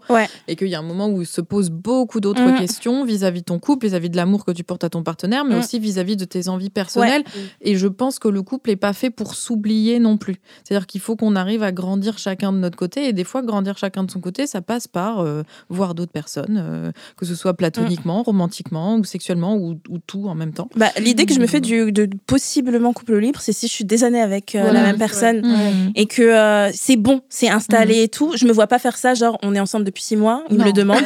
je, je serais là, genre non merci. Mais euh, depuis des années, ouais, parce que mhm. un peu chercher l'excitation ailleurs et tout ça, ouais, je pourrais l'envisager. Je suis, je suis, à la, je suis d'accord sur les deux avec toi parce que, enfin, je suis à la fois d'accord et pas d'accord. C'est que je suis d'accord sur le fait que c'est bien dans les couples longue durée, comme tu dis, c'est installé. Moi, je sais que j'ai un couple d'amis qui viennent d'ouvrir leur couple là au bout de 15 ans de relation. Et euh, c'est trop beau de les voir. Tu as l'impression vraiment qu'ils ont se sont rapprochés, qu'ils ont redécouvert plein de trucs l'un sur l'autre en passant par là. Et je trouve ça vraiment magnifique. Et à côté de ça, moi, je sais très bien que demain, si j'entamais une nouvelle relation avec une nouvelle personne, je ne pourrais plus entamer une relation monogame. Parce que maintenant, j'ai compris que moi, j'ai besoin de ça. En fait, moi, pour moi, le couple idéal, c'est le couple libre. Ça l'a toujours été, mais sauf que j'ai mis longtemps à le comprendre, à me déconstruire aussi de toutes les injonctions qu'on a. Et du coup, moi, je ne je pourrais plus demain commencer une relation en disant, bah, écoute, on est monogame et on verra. Non, moi c'est genre. Euh, c'est tout de suite. Euh, bah, en fait, on, on est euh, on est poli et puis ou enfin il faut il faut fixer ses règles bien sûr. T'es plus dans une optique polyamoureuse ou dans une optique ben, au début, j'étais vraiment couple libre, euh, sauf qu'en fait, je me rends compte avec les années qu'en fait, les personnes que je vois, je les vois vraiment sur le long terme. Et du coup, je suis pas très sûre que les personnes qui sont en couple libre pur et dur euh, pensent pareil que moi. Donc, je mm. mets pas trop d'étiquettes parce que j'essaie de jamais trop coller d'étiquettes, mais euh, je suis en couple libre et à chaque fois que je vois des personnes, ça dure. Ouais, ça dure. c'est des relations qui sont construites, quoi. Et toi, Manon, je crois que je t'ai déjà posé la question, mais couple tu te vois en couple libre? Non, moi justement, je t'avais dit, euh, je, suis, comme toi là-dessus. C'est monogame pur et dur. C'est euh, trop de jalousie, trop de. Euh, T'es jalouse, oui, c'est ça que tu m'avais dit. Enfin, pas, jalouse. pas jalouse maladive, mais quand même un peu beaucoup. Donc ouais, non, ça, je, peux, je pourrais jamais. Pourtant, moi, je suis absolument pas jalouse. moi, je suis super jalouse, mais je suis sûre que c'est moins de souffrance quand t'es poli. Bien sûr. Parce que c'est évident que quand t'es jalouse, en fait, même quand t'es en couple et même quand c'est monogame, la jalousie, elle est là partout, bah présente tout le temps. T'es pas jalouse sur les mêmes choses, en fait. tout le temps jalouse de quelque chose. Moi, je suis absolument pas ah jalouse. je suis le contraire de la jalousie, quoi.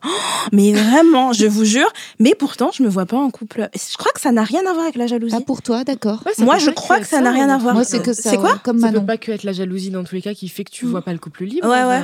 Ouais, c'est l'idée de. Euh, excusez-moi, c'est un Disney. Excusez-moi, ce que je vais dire. Non, mais vas-y, vas-y. mais du, du truc où t'as trouvé une personne et c'est ta personne. Bref. non, oui. mais tu vois. c'est exactement la même chose pour moi. Moi, j'ai trouvé mon partenaire et c'est c'est ma personne quoi. C'est Mais je crois que je j'envisage pas les autres. En fait, je crois que c'est parce que même quand j'étais des années avec quelqu'un, j'avais pas de, de, désir. Ça venait pas. Et voilà, c'est comme ça comme je suis construite.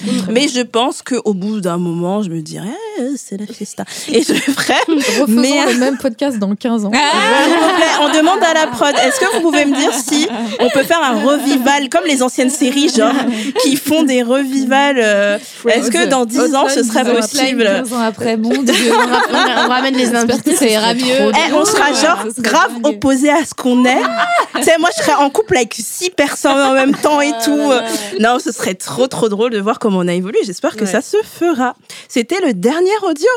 Oh là là là là, c'était trop bien. C'est passé vite cet épisode. Mais il est passé hyper vite, c'était hyper intéressant. Et merci encore Carmina d'être venue. C'était bah trop trop bien d'avoir ton expertise.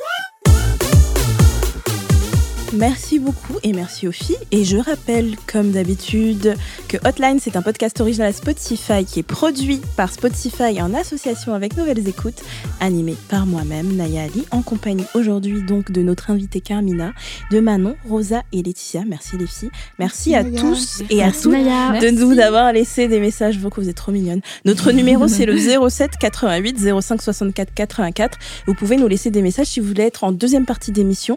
Un petit message sur WhatsApp et c'est fait. Euh, on va faire un petit au revoir collectif comme d'habitude. Bye, à la semaine prochaine. Salut